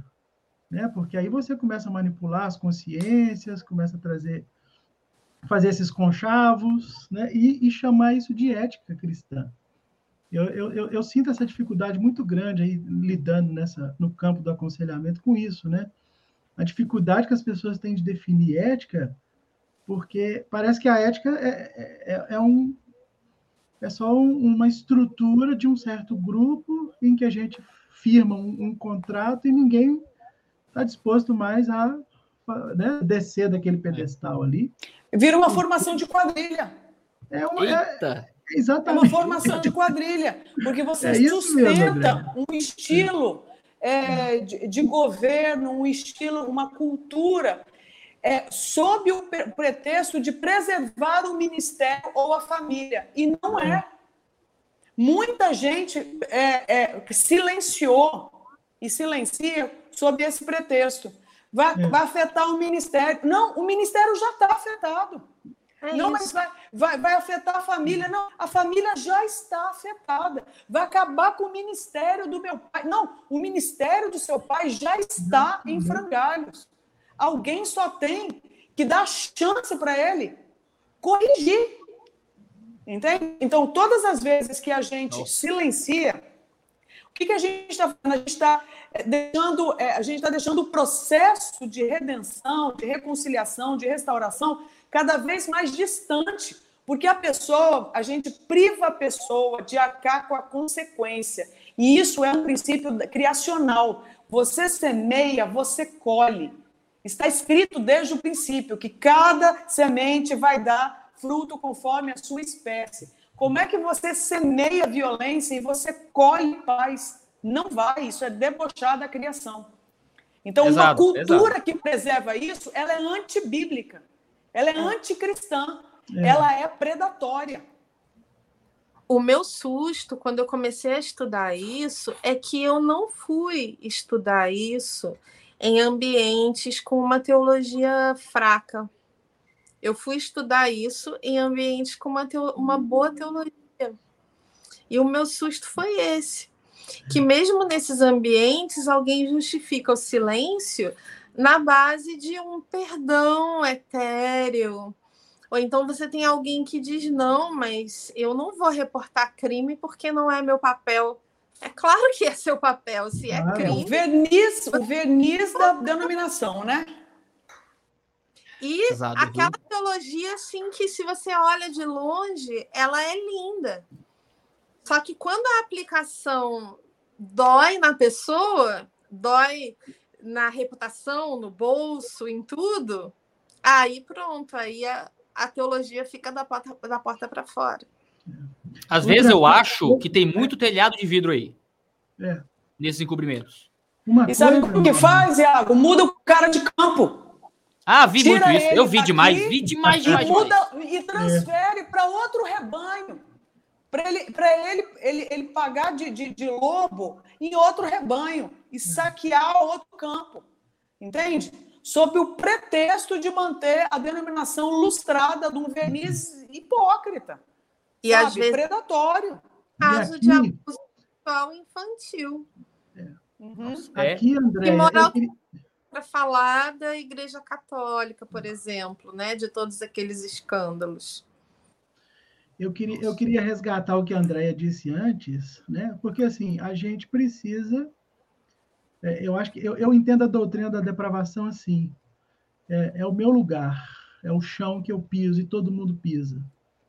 O fato de eu ser pecador não justifica eu abaixar o peso da culpa que pesa sobre alguém que cometeu um ato desse tipo. Porque. Eu, eu, o que eu vejo é acontecer muito isso. Isso. Né? Eu, eu, eu, eu, eu, diminuo o peso, porque depois pode ser comigo. Esse pensamento uhum. é diabólico. Diabólico. É diabólico. Porque é quando eu... a graça engole a justiça. Exatamente. Porque se eu tiver que passar pelo crivo da justiça, eu, eu, eu, eu tenho que aceitar a condenação. Né? A Bíblia chama isso de opróbio. Se um dia eu cometer um erro como esse, eu tenho que pagar por esse erro. Uhum. Sim. O que Jesus tira é a condenação, não é a culpa do que ocorreu. O pecado foi feito, alguém foi lesado. Né? E, e essa restituição, às vezes, é impossível de fazer. Então, eu tenho, acho que os cristãos precisam aprender isso. A gente precisa é, é, resgatar uma ideia né, de que pecado tem consequência. Pecado vai marcar a vida das pessoas. Né? E a gente não pode diminuir o peso, porque amanhã eu posso estar lá. Não, eu quero orar, e é exatamente saber que eu posso estar lá que vai me fazer depender da graça absolutamente para eu não estar. Porque aí eu quero que alguém. Uhum. Eu quero confessar o pecado para minha esposa, para o pastor. Pra...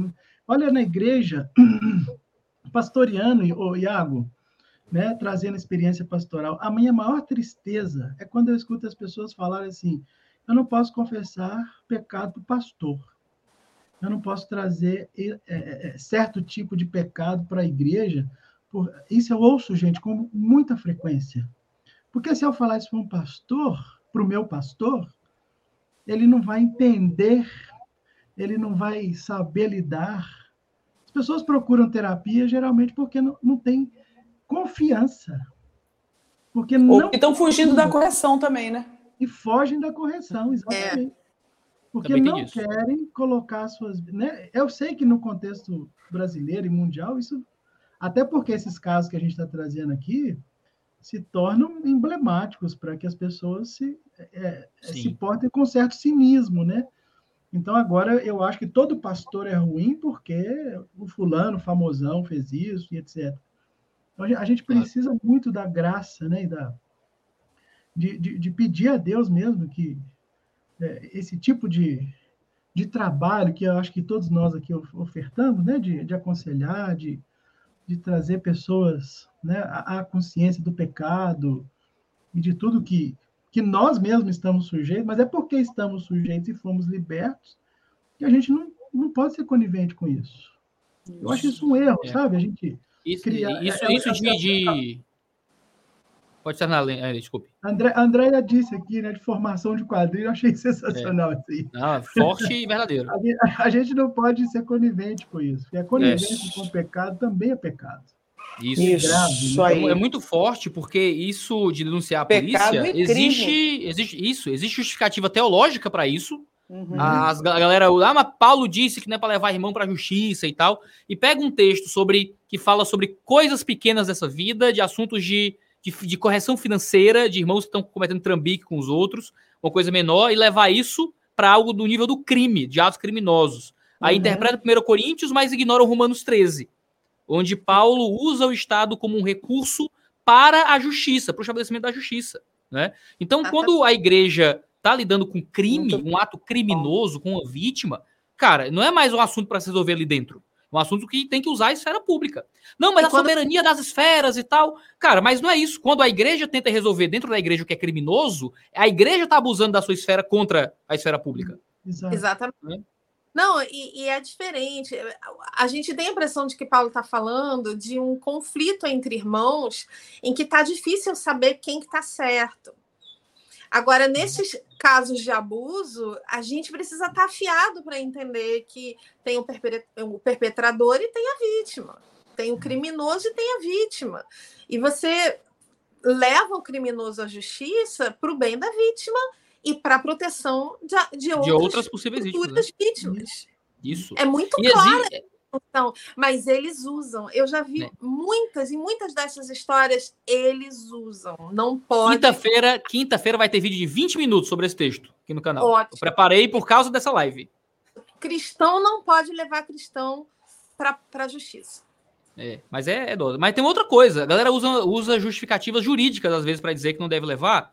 E é muito interessante que quando a gente gravou o, o, o vídeo sobre abuso sexual, foi foi no dia 2 de junho de 2022, foi quando saiu. 2 de junho de 2022. Em julho, entrou em vigor a Lei Henry Borel, Henry Borel, que foi publicada no final de maio, com vacância de 45 dias, que já está em vigor, que muda o Código Penal e que diz que agora deixar de comunicar a uma autoridade pública a prática de violência, de tratamento cruel ou degradante com relação com, com criança, certo? É crime detenção de seis meses a três anos de prisão por deixar de comunicar à polícia um caso de violência com criança que você saiba. Então, abuso sexual de criança na igreja e coisa assim, o pastor que quer resolver ali, é crime. O pastor é um criminoso, pode ser preso se ele não comunicar para a polícia uh, um caso de abuso sexual dentro da sua igreja, por exemplo. Né? Então não tem mais conversa, não tem, não tem mais a interpretação da lei, o que é que seja. Já está claro. A lei está aí justamente por causa uh, do caso do menino Henri Borel, né? O menino Henri Borel uh, é um menino de quatro anos que foi morto após ser é. espancado no apartamento que morava com a mãe e o padrasto, né? E entrou aí justamente como um jeito de proteger as crianças, né? Desse tipo de cenário. Se você sabe de abuso e você não comunica isso para a polícia, você se torna um conivente. Você pode ser preso uhum. por fazer isso. Isso aí. Agora, a gente está falando de igreja, a gente está falando sobre perdão, falando sobre as más concepções. Como é que a gente pode se proteger desse tipo de cenário em nossas igrejas? Eu sou, a galera tá ouvindo, eu sou uma jovem da igreja, sou um moço da igreja, estou vivendo. Como é que eu posso me engajar na minha vida de igreja de uma forma que eu me proteja de potenciais abusadores? Quem começa aí? Eu falei da questão do, do espaço privado entre a pessoa e Deus, né? Que é preciso desenvolver esse espaço e não deixar ninguém tomar esse espaço. Então, tomar cuidado com um tipo de cultura abusiva dentro da igreja em que você precisa obedecer sem questionar, sem argumentar, é, que tem que ser aquela coisa muito estrita e o líder tem que saber de tudo da sua vida, ou quando você perceber que você vai confessar um pecado ao líder, eu falo líder porque pode ser qualquer pessoa, não é só o pastor. Uhum é, você vai confessar o seu pecado ao líder, em vez do líder se posicionar ao seu lado para te ajudar, ele te dá uma bronca, como se ele fosse seu pai, ele, ele pega pesado nas palavras, enfim, ele, ele se coloca como alguém que está te castigando, te punindo. É, em vez de seguir com aquele processo de disciplina, que é um processo mais objetivo e, e visa né, o, a restauração do pecador. Então, tentar perceber onde que está essa fronteira entre o respeito pessoal que todo mundo deve ter por qualquer pessoa, né? E aquela aquela gana de controlar que, que muita gente tem. Que muita gente vai ter. A gana de controlar e a ira quando não consegue controlar. Então, ficar atento para esse tipo de coisa. Eu diria que a, se, tomar cuidado com a entrada em intimidades desnecessárias. Né? Uhum. Né? Então, por exemplo, deixa eu dar um exemplo. Eu, como pastor, lido com casamentos em crise com muita frequência. E muitas vezes temas sexuais aparecem no, no, na questão de crise de casamento. Né? E é uma área que sempre tem que tomar muito cuidado. Né? Nunca conversar sozinho com a senhora sobre a sexualidade do casamento dela, por exemplo.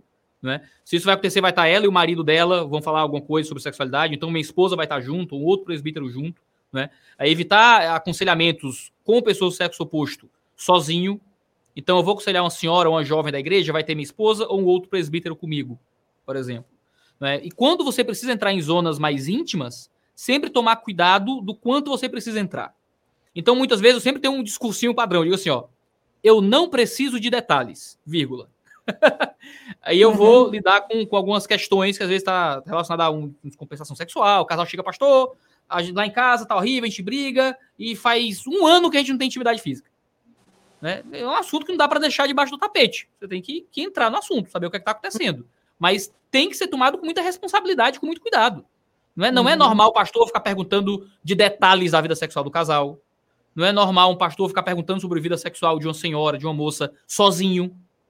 Né? Isso não é uma coisa normal. Esse tipo de cuidado precisa ser tomado e não pode ser normalizado em nossas comunidades. Tem uma piada, né, que médico e Uber não tem sexo, né? São seres, né? E é a maior mentira do mundo. O que tem de médico Isso abusador mesmo. e Uber safado, né? Tem muito por aí. Pastor tem sexo. O pastor tem uma sexualidade.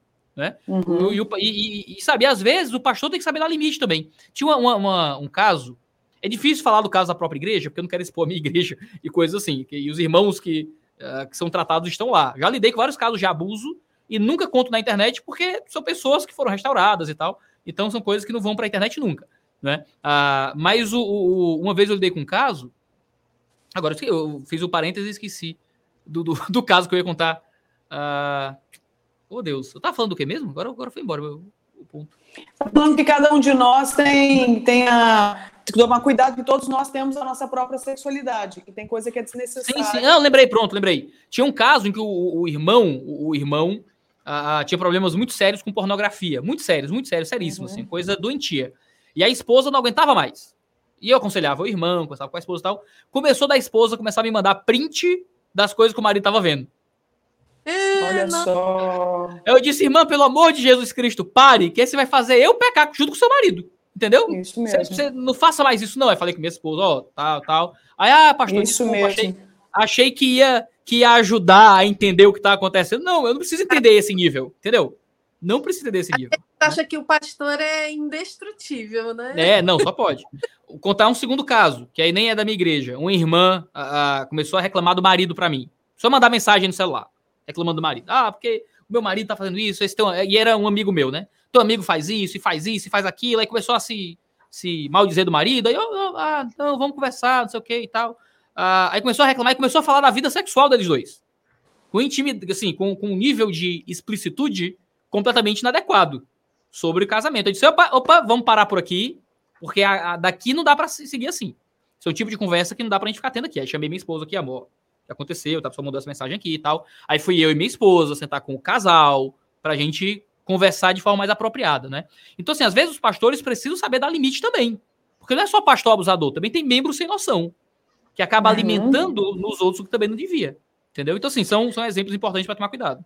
É, oi, Iago, inclusive, se a gente estuda um pouquinho mais a, a fundo uh, até as expressões de moralidade sexual, uma delas não é necessariamente você é, fantasiar somente com a confissão de pecado sexual do outro, mas é você se excitar confessando. Por quê? Porque é um traço de exibicionismo. Então a gente vê, por exemplo, às vezes em filme, gente que se expõe, tira a roupa, alguém passa nu, por exemplo. Uma vez eu aconselhei um cara, ele é um, um, um ídolo no coração dele era, por exemplo, através da imoralidade sexual, era ele é, se despir na frente da janela para chamar a atenção de quem tivesse no prédio da frente. E, e dali começar, sei lá, um flerte e tudo mais, um ritual de sedução.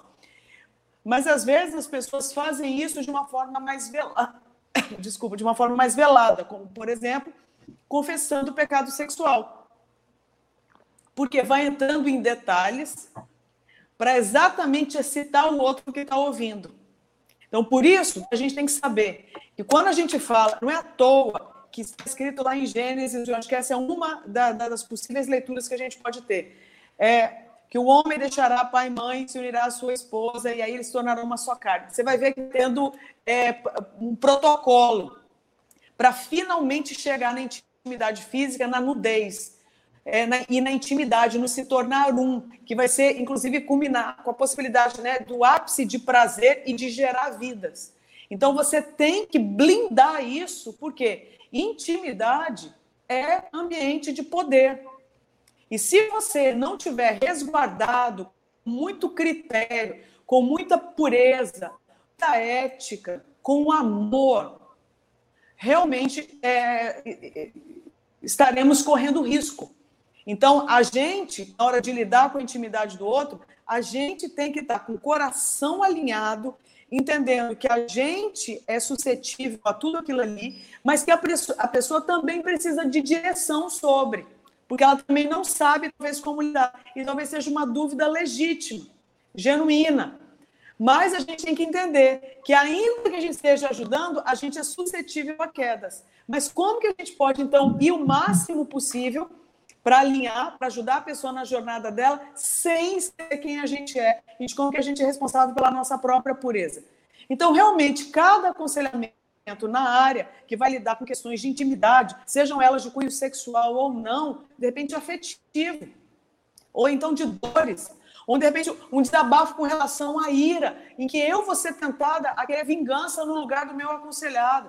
Entende? Então, são áreas de de poder, são áreas de muita intensidade, a coisa é, é visceral e que pode mexer com a gente. Com isso, eu quero dizer como é importante a gente não perder o foco de que quem está sendo glorificado é o Senhor Jesus.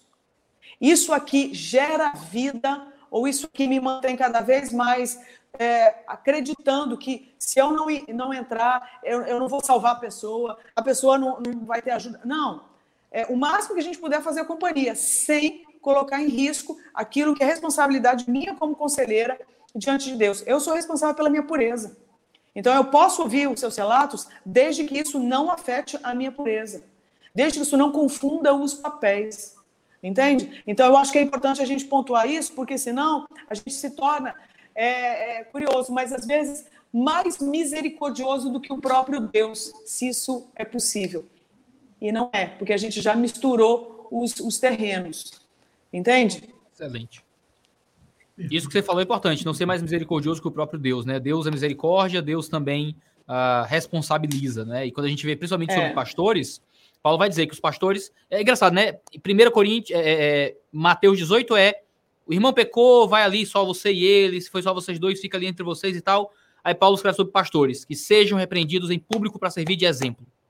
Né? É, é, é, outro padrão. É cobrado com mais força e com mais fidelidade de quem está em liderança. Por isso que eu, eu, fiquei chocado, absolutamente chocado, com o caso recente do Matt Chandler. Vocês viram isso? Eu não. Sim. Eu fiquei, o Matt Chandler ele veio a público tirando licença, de, é, licença disciplinar da igreja uh, por causa de trocas de mensagens no DM do Instagram com a irmã da igreja. E essa troca de mensagens não tinha nada sexual, mas era. É, que não era sexual, assim, ninguém tava mandando, trocando nude ou falando imoralidade, mas que era um nível de frequência e de intimidade ao nível de gracejos que não eram adequados ao relacionamento entre pastor e ovelha. E isso foi o suficiente para o presbitério dele colocar ele diante de um, de um, de um momento disciplinar, de cuidado pastoral, e de e houve uma investigação de uma agência externa e foi uma coisa assim, muito doido. Ao ponto da galera achar que tem que ter mais alguma coisa aí. Então tem que ter alguma coisa mais do que isso aí, porque só por isso, sabe, na cabeça do povo, né? Só por isso Né? E isso é uma coisa que deixou muito, muito uh, constrangido, porque em qualquer igreja que eu conheça, qualquer igreja que eu conheça, isso não ia dar em nada. Em nada, em nada, em nada, em nada. E num, num ambiente lá, dentro desse cenário todo, houve um processo disciplinar, o pastor veio a público, ele falou, agradecendo pelo cuidado do presbitério dele, explicando o fato e tal. Eu achei uma coisa muito, muito forte, assim, muito forte. Com certeza. Esse nível de zelo, esse nível de zelo, dentro do cenário que a gente está vivendo hoje, em que pastores, o cara abusa, trai, fica seis meses de licença remunerada e depois volta com a mesma cara lavada. Não é? É uma pena. Uau. Agora, como pedir ajuda? Como pedir ajuda? Como é que a gente faz para se livrar e se e, e, e tanto passando por isso como para ser curado ou curada de um processo tão doloroso? O que, é que você acha ainda? Oi, Iago, é, aí você você está pensando do ponto de vista de quem do, do abusado, né? Do abusado, do abusado. Tá. A gente fala é. do ponto de vista do abusador já já. É porque eu, eu sempre penso, né? A igreja deve ser o lugar mais seguro da Terra. Eu penso assim, sabe? Eu acho que Amém. É uma rede carismática, né? É um, é um lugar de, de dons. É, eu, eu, eu diria que, em primeiro lugar, a gente precisa aprender a, a ser, como pastor, né? A ser cuidador de verdade. Eu acho que é, os pastores não precisam estudar psicologia para aprender isso, eles têm que ter sensibilidade. É, quando a gente vai ler sobre abuso, a gente percebe muito né, que os sinais ficam muito claros. Né? A, pessoa, a pessoa ela pode não saber pedir ajuda verbalmente, mas as atitudes, né? de, de repente alguém que está próximo percebe uma fala, né? um jeito eu fico. A Norma falou é, sobre igrejas com boa teologia, né? Interessante, não? Que igrejas com boa teologia costumam ser. É, é, é, elas têm um, um, um perfil um pouco mais cético, assim, com relação a. Eu não sei se esse é uma reação, né, ao modelo pentecostal, vamos chamar assim. Então, então cria aqueles. A negação, né? você, você fica reativo a, a qualquer tipo de manifestação humana, né? Você achar que aquilo ali é algo que, que, que é menos espiritual, vamos chamar assim. Então, você cria um tipo de intelectualismo, de uhum. racionalismo, que impede que você fique é, é, atento né, a esses sinais. E, e, a gente sabe disso, quando você pensa em abuso infantil, a única coisa que a gente pode fazer é ficar atento aos sinais. Adultos também dão sinais. Adolescentes dão sinais. Essa semana eu atendi um, um, um, um, menino, tem 12 anos, falando que na escola, olha que interessante, né? Na escola dele, a menina responsável, ele falou assim, a gente já vai contaminado, né, para ouvir as histórias. Aí, ah, porque eu, eu não tenho amigos, aquele negócio todo, você já pensa, né? O menino já está se isolando. Olha que interessante. Ele falou assim, aí eu conversando com ele, ele, ele disse assim, eu eu, eu, eu me isolei do grupo. Falei, mas qual o motivo? Ah, porque a, a menina mais popular lá, ela leva o celular dela e fica mostrando pornografia para todo mundo. E esse é o assunto, uma escola cristã, de uma escola cristã. E é só isso, eles só falam sobre isso. E eu aprendi que isso é errado. Eu vou na igreja, e um menino de 12 anos, gente, falando desse jeito. Né? E, Olha só, se a gente vai naquela ideia de que ele está dando um sinal, né, de que está, sei lá, está se isolando, não fala, não tem amigos, ele está se protegendo.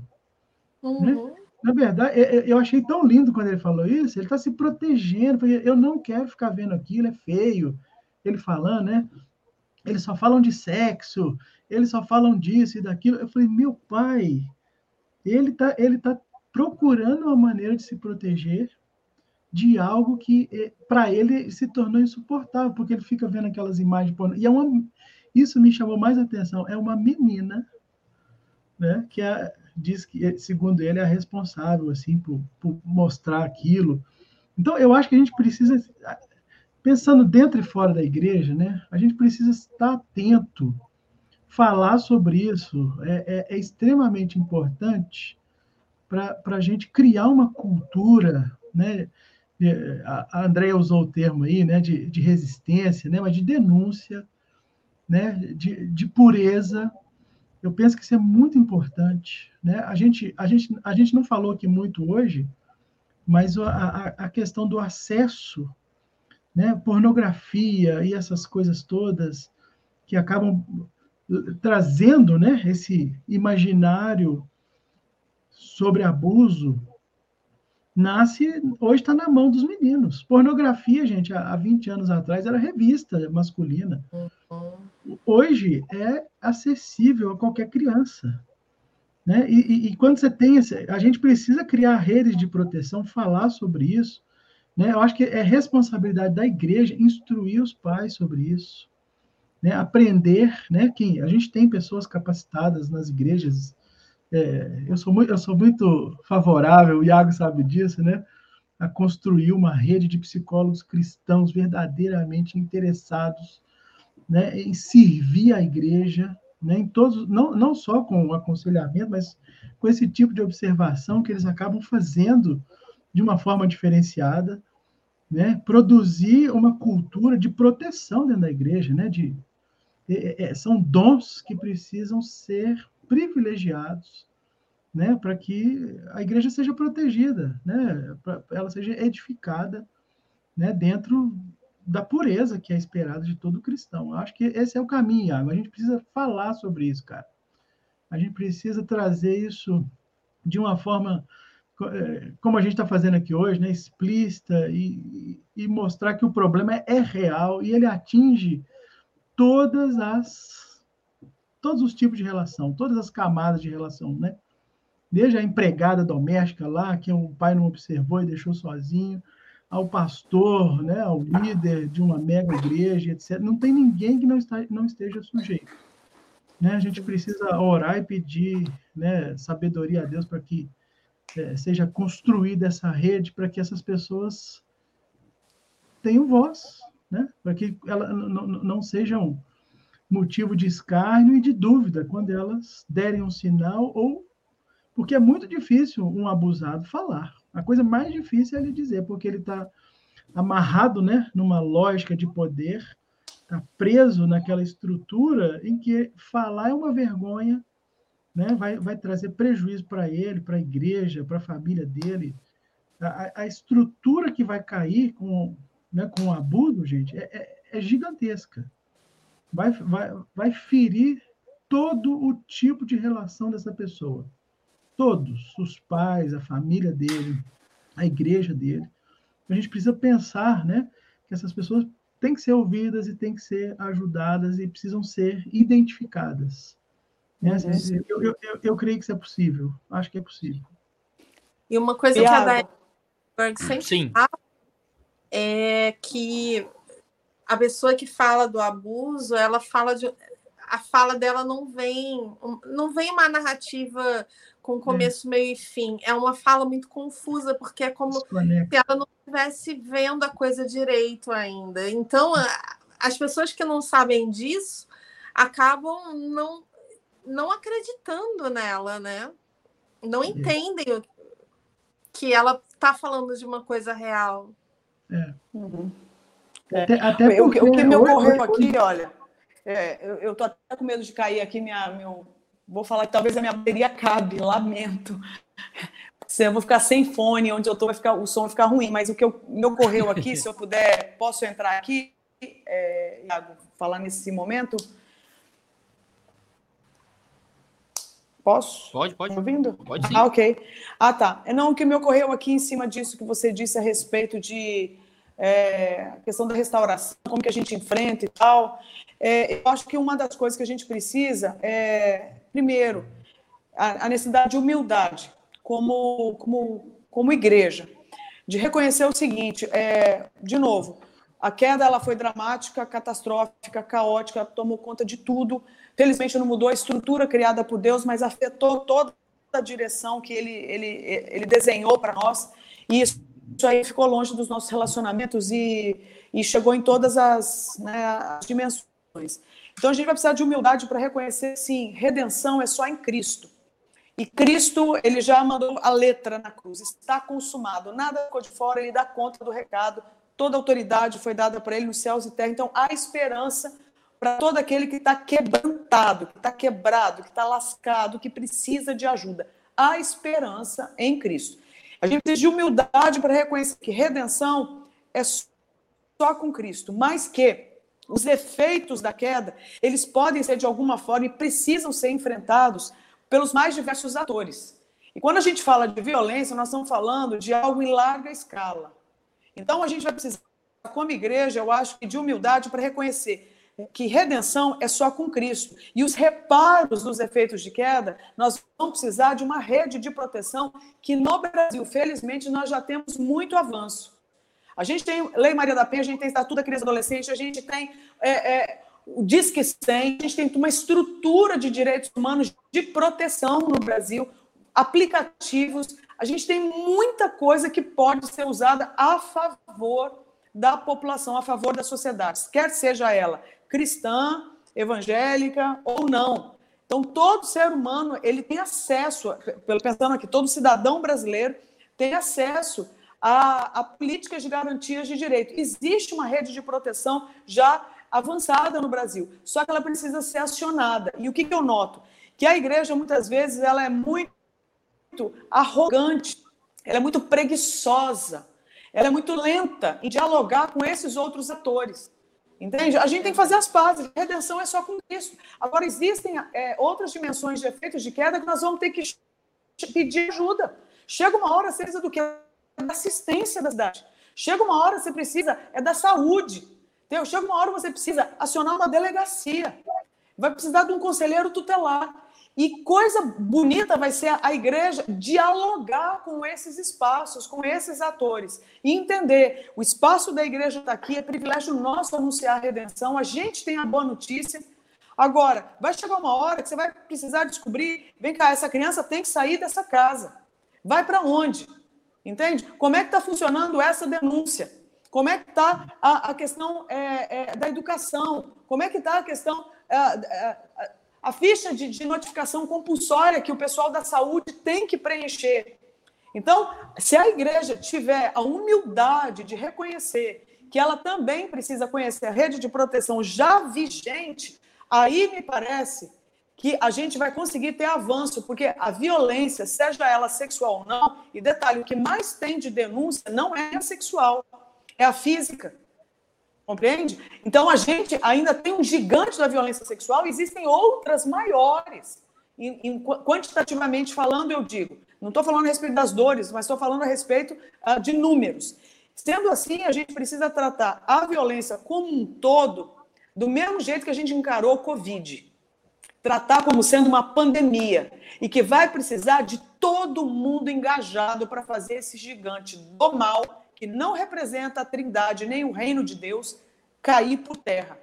E a igreja é ator, assim, a igreja é agente de, de, de, de sabe, de graça, de, de misericórdia, por causa, inclusive, da capilaridade dela.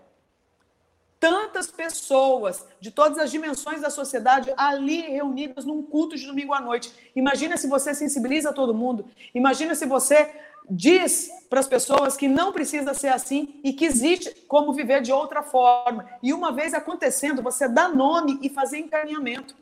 Então, eu tenho muita esperança com a igreja. Por isso que eu luto pela igreja, para ela ocupar o seu espaço, para a gente ter líderes que, tem, que dialoguem sobre, que tenham uma boa teologia, que, que chegue na identidade, na sexualidade, nos relacionamentos, para que a gente possa ser um luzeiro para o mundo e apontar um caminho.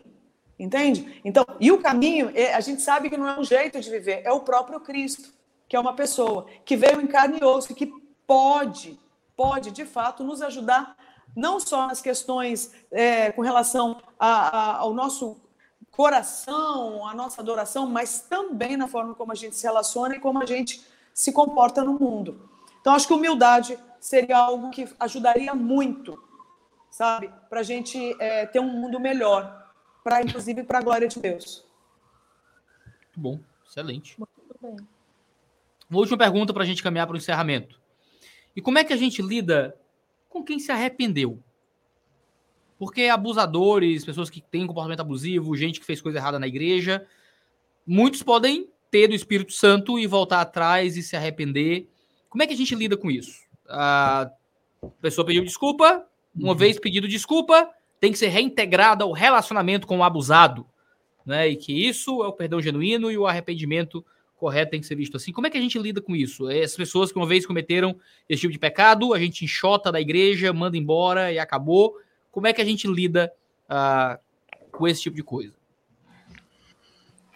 O Iago, eu, eu vou deixar Norma e André falar, mas esse ponto eu acho que é importante.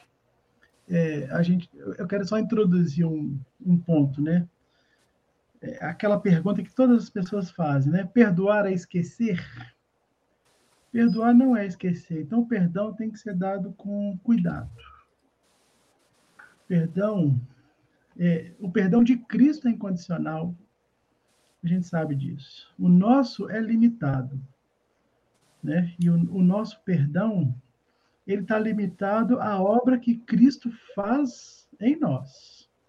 Isso é um processo, né? Estamos todos em processo. Eu diria, né, que uma pessoa que se arrepende genuinamente, eu acho que a Norma pode falar um pouco mais sobre isso, que ela chegou a mencionar aqui, né, que a dificuldade que todos os estudos apontam de uma pessoa dessa mudar genuinamente.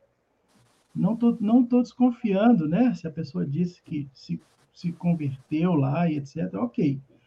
O ponto é, né? Quando a gente menciona né, que essa pessoa né, se arrependeu, eu acho que novamente a gente precisa pensar que a igreja ela tem que, ela tem que usar o critério da sabedoria é sábio colocar uma pessoa dessa numa posição de destaque, né?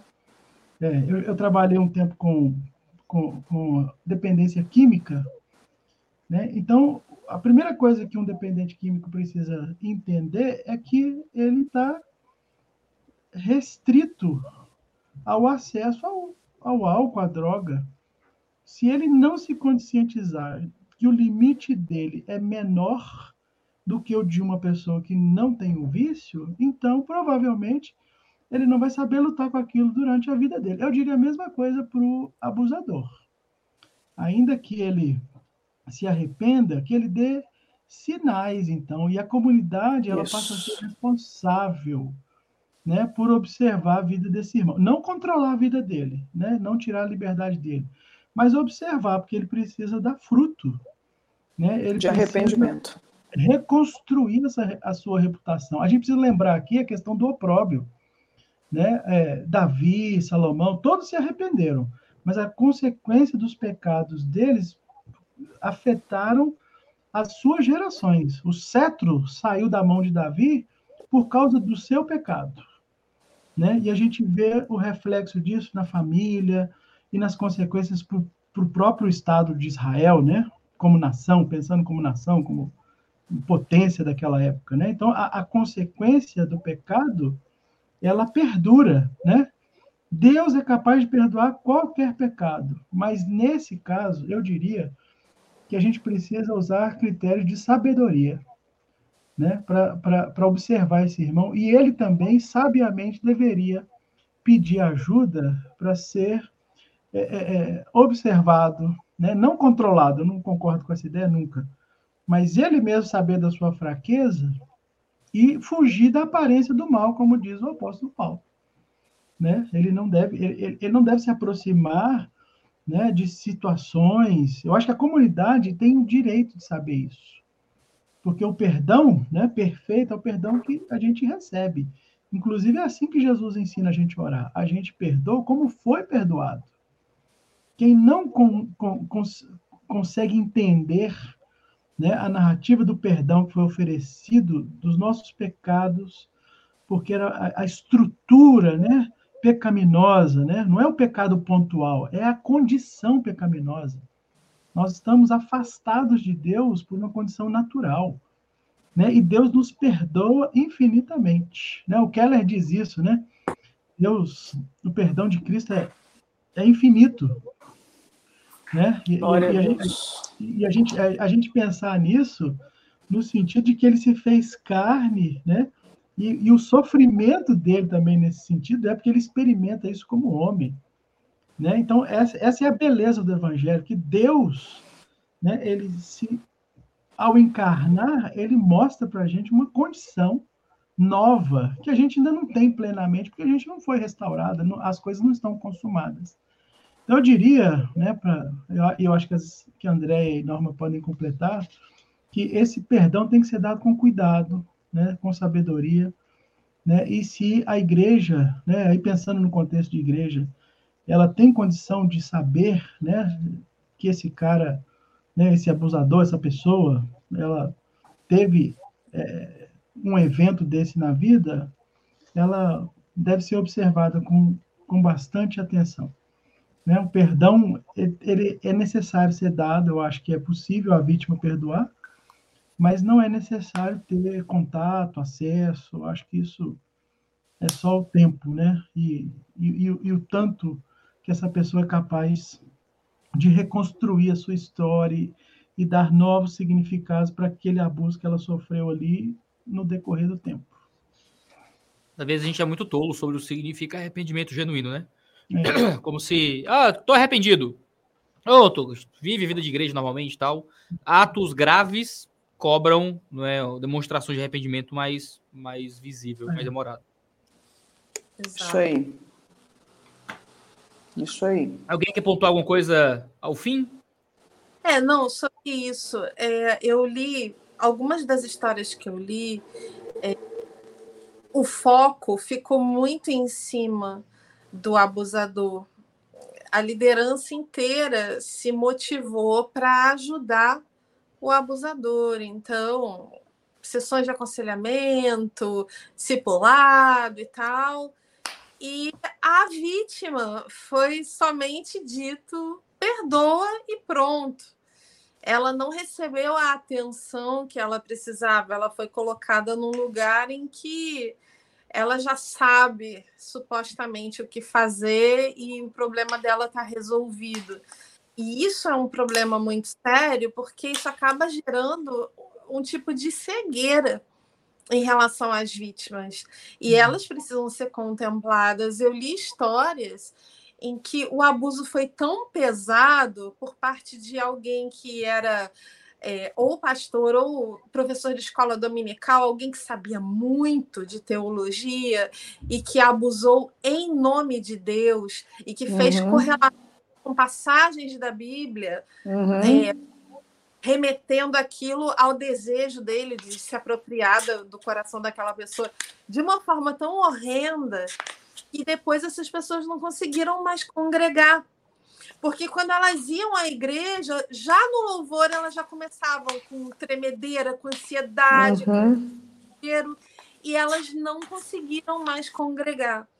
Então a, gente tem que acordar como igreja para a violência psicológica do abuso espiritual, que a gente não está olhando muito para ele. Acaba que o físico e o sexual meio que né, o panorama inteiro mas o espiritual ele deixa marcas terríveis, terríveis, porque a pessoa não consegue nem mais ler a Bíblia sem lembrar daquelas situações em que o abusador tentou dar um significado eh, para aquilo, para que a vontade dele fosse feita, né? Então, a vítima ela precisa adquirir mais visibilidade, ela precisa ser um alvo de cuidado também, mas eu acho que isso só vai acontecer quando a gente tiver mais acesso à informação da gravidade do, das uhum. consequências do abuso espiritual. E às vezes não é só um para um, né? Às vezes você tem um líder espiritual que abusa de uma igreja inteira ao mesmo tempo. É. Então, às vezes ele vai escolher passagens da Bíblia que vão favorecer determinados aspectos do que ele quer produzir na igreja em favor dele. Então, isso é muito, muito, muito complicado. A gente definitivamente tem que ter mais cabeças pensantes para entender melhor como é isso e para poder entender como cuidar dessas pessoas, porque não é só cuidar, é o cuidar espiritual também. É, o, o, psicólogo não vai poder fazer o trabalho todo sozinho. A pessoa pode estar tá em análise, cuidar das questões dela, mas continuar sem conseguir ir à igreja. Exato. Né? Gente, que papo emocionante, forte e importante a gente teve hoje. Para a gente encerrar, que materiais vocês indicam para quem quer se aprofundar sobre o assunto? Livro, artigo, palestra? O que, é que vocês acham que, que o vale? Eu tenho muita coisa aqui. É... Opa, mete bala. Eu vou mostrar esse aqui primeiro, This Little Light. Esse livro é muito pouco conhecido, da Krista Brown. Inclusive, um pouquinho mais ela... longe, Norma. Oi? Aqui. Um pouquinho mais. Isso, pronto.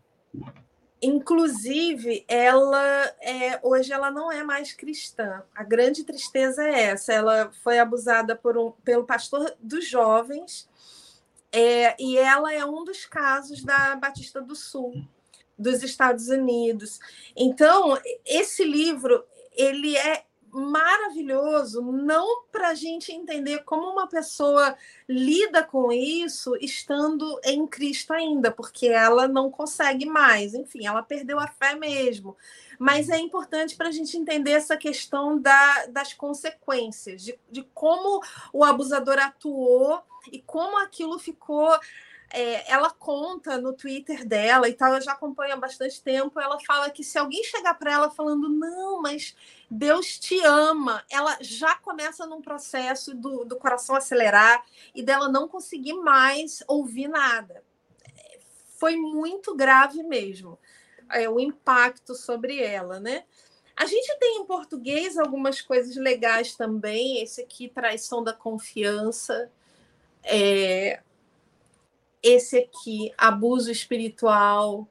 Mas realmente está faltando uma obra que foque mais da, na questão da, de como a boa teologia é traída pela prática. O, os maiores exemplos continuam sendo meios evangélicos em que não tem uma teologia tão boa assim. E o Ministério Fiel lançou um livro que eu, ele está na minha fila para ler. Lançou agora, em agora em setembro. Se chama Desmascarando o Abuso. É, e ele recebeu um endosso de uma advogada cristã que é especialista no assunto, que é a Rachel Dan Hollander, que eu também estou seguindo há bastante tempo. E é um livro grande. Eu acredito que ela vai cobrir muitos e muitos mais dos assuntos que a gente está tratando aqui. Esse eu recomendo sem ter lido, porque eu acredito que ele deve ser sensacional. E por último, eu quero recomendar também uma autora chamada Diane Langberg que é uma psicóloga cristã especializada em abuso. Ela tem alguns livros em português, tanto para líderes que vão lidar com essa questão, quanto para pessoas que sofreram abuso. E ela tem um dos últimos livros dela, da Diane. Ai, pois é, legal. Muito bom. O livro que virá pela editora Fiel, né? Tá aqui. E o da Diane, eu queria que fosse lançado em português, né? Como é que é o nome dele? É Redeeming Power, Re Redimindo o Poder. Seria muito legal se fosse lançado também, porque é sensacional.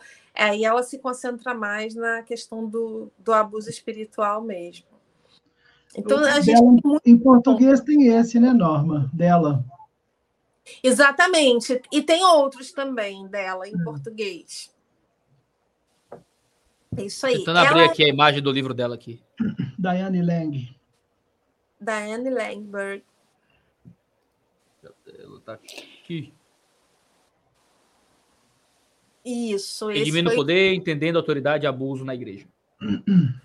Exatamente. Excelente. Oi, Iago. Se ainda eu ainda tiver a bateria, eu recomendaria que três. Olha, até acabar sua bateria, minha filha. Olha só. Tem bateria. Esses dias eu li, é, quando lançou, na verdade, durante a pandemia, esse aqui, da Ana Paula Araújo. É uma é jornalista, né? É, não é um livro cristão, mas é um tremendo de um levantamento que ela fez no Brasil. É, o título é Abuso, a cultura do estupro no Brasil. É chocante, é chocante, legislação atualizada, É, e achei que foi um, um, trabalho exaustivo, que inclusive é seria o trabalho que eu proporia na minha dissertação, é, na, na, no projeto de mestrado. Mas ela fez, um, acho que um excelente trabalho em termos de levantamento de dados ah, com casos, com entrevistas no Brasil inteiro. Então, ela está aqui denunciando essa cultura de estupro no Brasil. Eu proporia, como, especialmente no caso da identidade feminina, o da Francine, que você publicou. Exatamente. Que vai entrar ah. na estante da Andréa. Inclusive, para mim, é o melhor livro sobre a identidade feminina. Tem o prefácio da Norma. Ela, a imagem dele, a identidade feminina, a luz do caráter de Deus. Acho que é sensacional para imunizar meninas, mulheres, meninos e homens com relação a, a, a a essa violência contra o universo feminino, tá certo? Que uma vez aconteceu no universo feminino também uma violência contra o masculino, né? Excelente, claro. livraço e vai entrar na estante da André, eu acho que é uma referência. Eu, como na área do aconselhamento, eu recomendo esse aqui do Paul Tripp, Instrumentos nas Mãos do Redentor. Olha que legal, pessoas que precisam ser transformadas ajudando pessoas que precisam de transformação. Então, parte da premissa que, olha, todos pecaram e carecem da glória de Deus, Alguns estão mais maduros em algumas áreas e podem ajudar outros que estão menos maduros em algumas áreas. Mas bom mesmo é Jesus. De resto, todo mundo tem que prestar conta da própria vida e nenhum de nós que acha que está de pé que vigie, né? que deixe de vigiar, porque a gente é suscetível à queda. Então, acho que é legal porque dá um choque de realidade e tira a gente dessa ideia de dessa vitrine. Não, nós precisamos prestar conta, a gente aconselha, precisa ser aconselhada. Eu, esses dias, tive que marcar aconselhamento com a Norma para pedir conselho, para abrir o meu coração. Por quê? Porque tem coisa que eu, como conselheiro, ouvindo tanta gente há tanto tempo, também não sei lidar. E eu acho que a gente precisa uns dos outros nesse sentido. Então, acho que uma rede onde pessoas que são envolvidas com liderança possam encontrar um ambiente seguro para abrir o próprio coração. A gente precisa disso, entende? De uma cultura de cuidado entre nós porque a gente Isso. também é, veio do pó. Isso não vai acontecer se a gente mantiver essa coisa que eu tenho a impressão que nos Estados Unidos é muito mais forte, que é a cultura das celebridades, né? Mas aqui também tem um pouquinho, sempre tem. tem. É porque, como eles. Parece que lá é tudo mais bombado, né? No sentido de igrejas riquíssimas, um negócio que a gente dificilmente vai ter aqui mas a gente tem que tomar muito cuidado com isso, né? De, de não se co colocar em um lugar de infalibilidade, de inviolabilidade, porque não existe esse lugar. Né? Coisa boa. Aender, encerre, por favor, com uma palavra de esperança aí ao nosso público que talvez, para terminar em cima, energia lá em cima do que Cristo pode fazer por nós nesse contexto todo de abuso, para a gente terminar com esperança e então encerrar nossa live de hoje. Legal. Ah, eu acho que a, conversa foi caminhando para esse tom de esperança, né? De André acabou de dizer, eu quero reafirmar isso. A, a verdadeira esperança é, é estarmos em Cristo. Né? Os líderes encontrarem a, a humildade necessária para para serem bons servos, né? Bons pastores, bons conselheiros. Eu diria para as pessoas abusadas que a igreja é eu eu, eu, eu, eu, creio nisso com toda a minha força, toda a minha alma. A igreja é um lugar de pessoas feridas, de pessoas que pecaram, que pecam. Né? E a gente não pode cair no erro do cinismo, uhum. né? porque alguém ou alguma estrutura quebrou, né? a gente perde a fé, a esperança né? de que em Cristo nós vamos encontrar isso tudo. Né? Eu, ouvindo pessoas aí todos os dias da minha vida, posso dizer isso. A, a verdadeira esperança que a gente tem é que Cristo está transformando pessoas à sua imagem. Né? E essa é a nossa esperança. Né? Então, quando a gente procura ajuda, né, como o André acabou de dizer, né, pastores também precisam de ajuda. Líderes precisam se aconselhar, precisam buscar pessoas sábias que consigam, né, ouvi-las, ajudá-las, né? Eu, eu, eu penso que, embora a igreja não esteja isenta, né, de que pecadores estejam lá dentro, que isso tudo aconteça lá dentro, a gente precisa continuar crendo, né, pregando o evangelho, né, que diz que Cristo tem todo o poder. Né? Essa, é, essa é a minha esperança. Eu, eu, eu vou insistir nisso até o último dia da minha vida, né? afirmando que Jesus Cristo tem todo o poder e ele regula. Eu diria até, Iago, né, se para os mais corajosos e que têm estômago, leiam lá o Foucault, né, Microfísica do Poder, que talvez ajude a entender essas coisas, né? Que até sob a visão de um pagão é possível ver que essas estruturas estão aí, né? Mas que Deus é Senhor sobre todas elas, né? E quando a gente entende isso, a gente se submete ao senhorio de Jesus, né? Ao senhorio de Cristo, ao que o Evangelho faz. Então, a minha oração, meu pedido, né, a Deus é que Ele levante homens, mulheres, pessoas sinceras, tementes, né? Porque o temor do Senhor é o princípio da sabedoria, né? Eu diria para as pessoas: existem sim pessoas sábias, pessoas que temem a Deus, e esse é um é um critério, é um sinal. Claro que a Bíblia permite a gente reconhecer, né? Onde está a sabedoria? A sabedoria está em servir a Deus com todo o coração e achar graça, né? No trabalho, nas coisas que Ele nos dá, na família, né? E todas essas coisas, é, as igrejas é, maduras, sinceras, né? As pessoas vão encontrar lá. Não tenha medo, né? Não tenha medo de Cristo. Talvez tenha um pouquinho de medo das pessoas, né? é bom, é bom uma dose de desconfiança da gente mesmo, sempre. Né? Desconfiar de si mesmo é uma boa opção sempre. Mas de Jesus, não. Né? De Cristo, não. Eu, eu encerraria assim, né? É, motivando as pessoas que vão ouvir, que já estão ouvindo, a, a permanecerem em Cristo, né? porque todas as coisas são para Ele, por Ele e por causa dele. E é por Amém. causa dele que a gente está aqui. Obrigado, viu, meu irmão, pelo convite. Amém. Coisa boa. André. Agradeço demais, agradeço demais o, o, tempo de vocês, vocês compartilharem com a gente aqui por duas horas, mais de duas horas já, uh, as experiências, as percepções, os aprendizados. Eu saí muito edificado, encorajado dessa, dessa conversa. Espero que o nosso público também tenha saído abençoado. Obrigado, pessoal. Eu que agradeço, Iago. Foi muito bom. Obrigada, Alegria. gente. Bom juntar vocês para conversar. Muito bom. Amei. Valeu. Vamos marcar a próxima.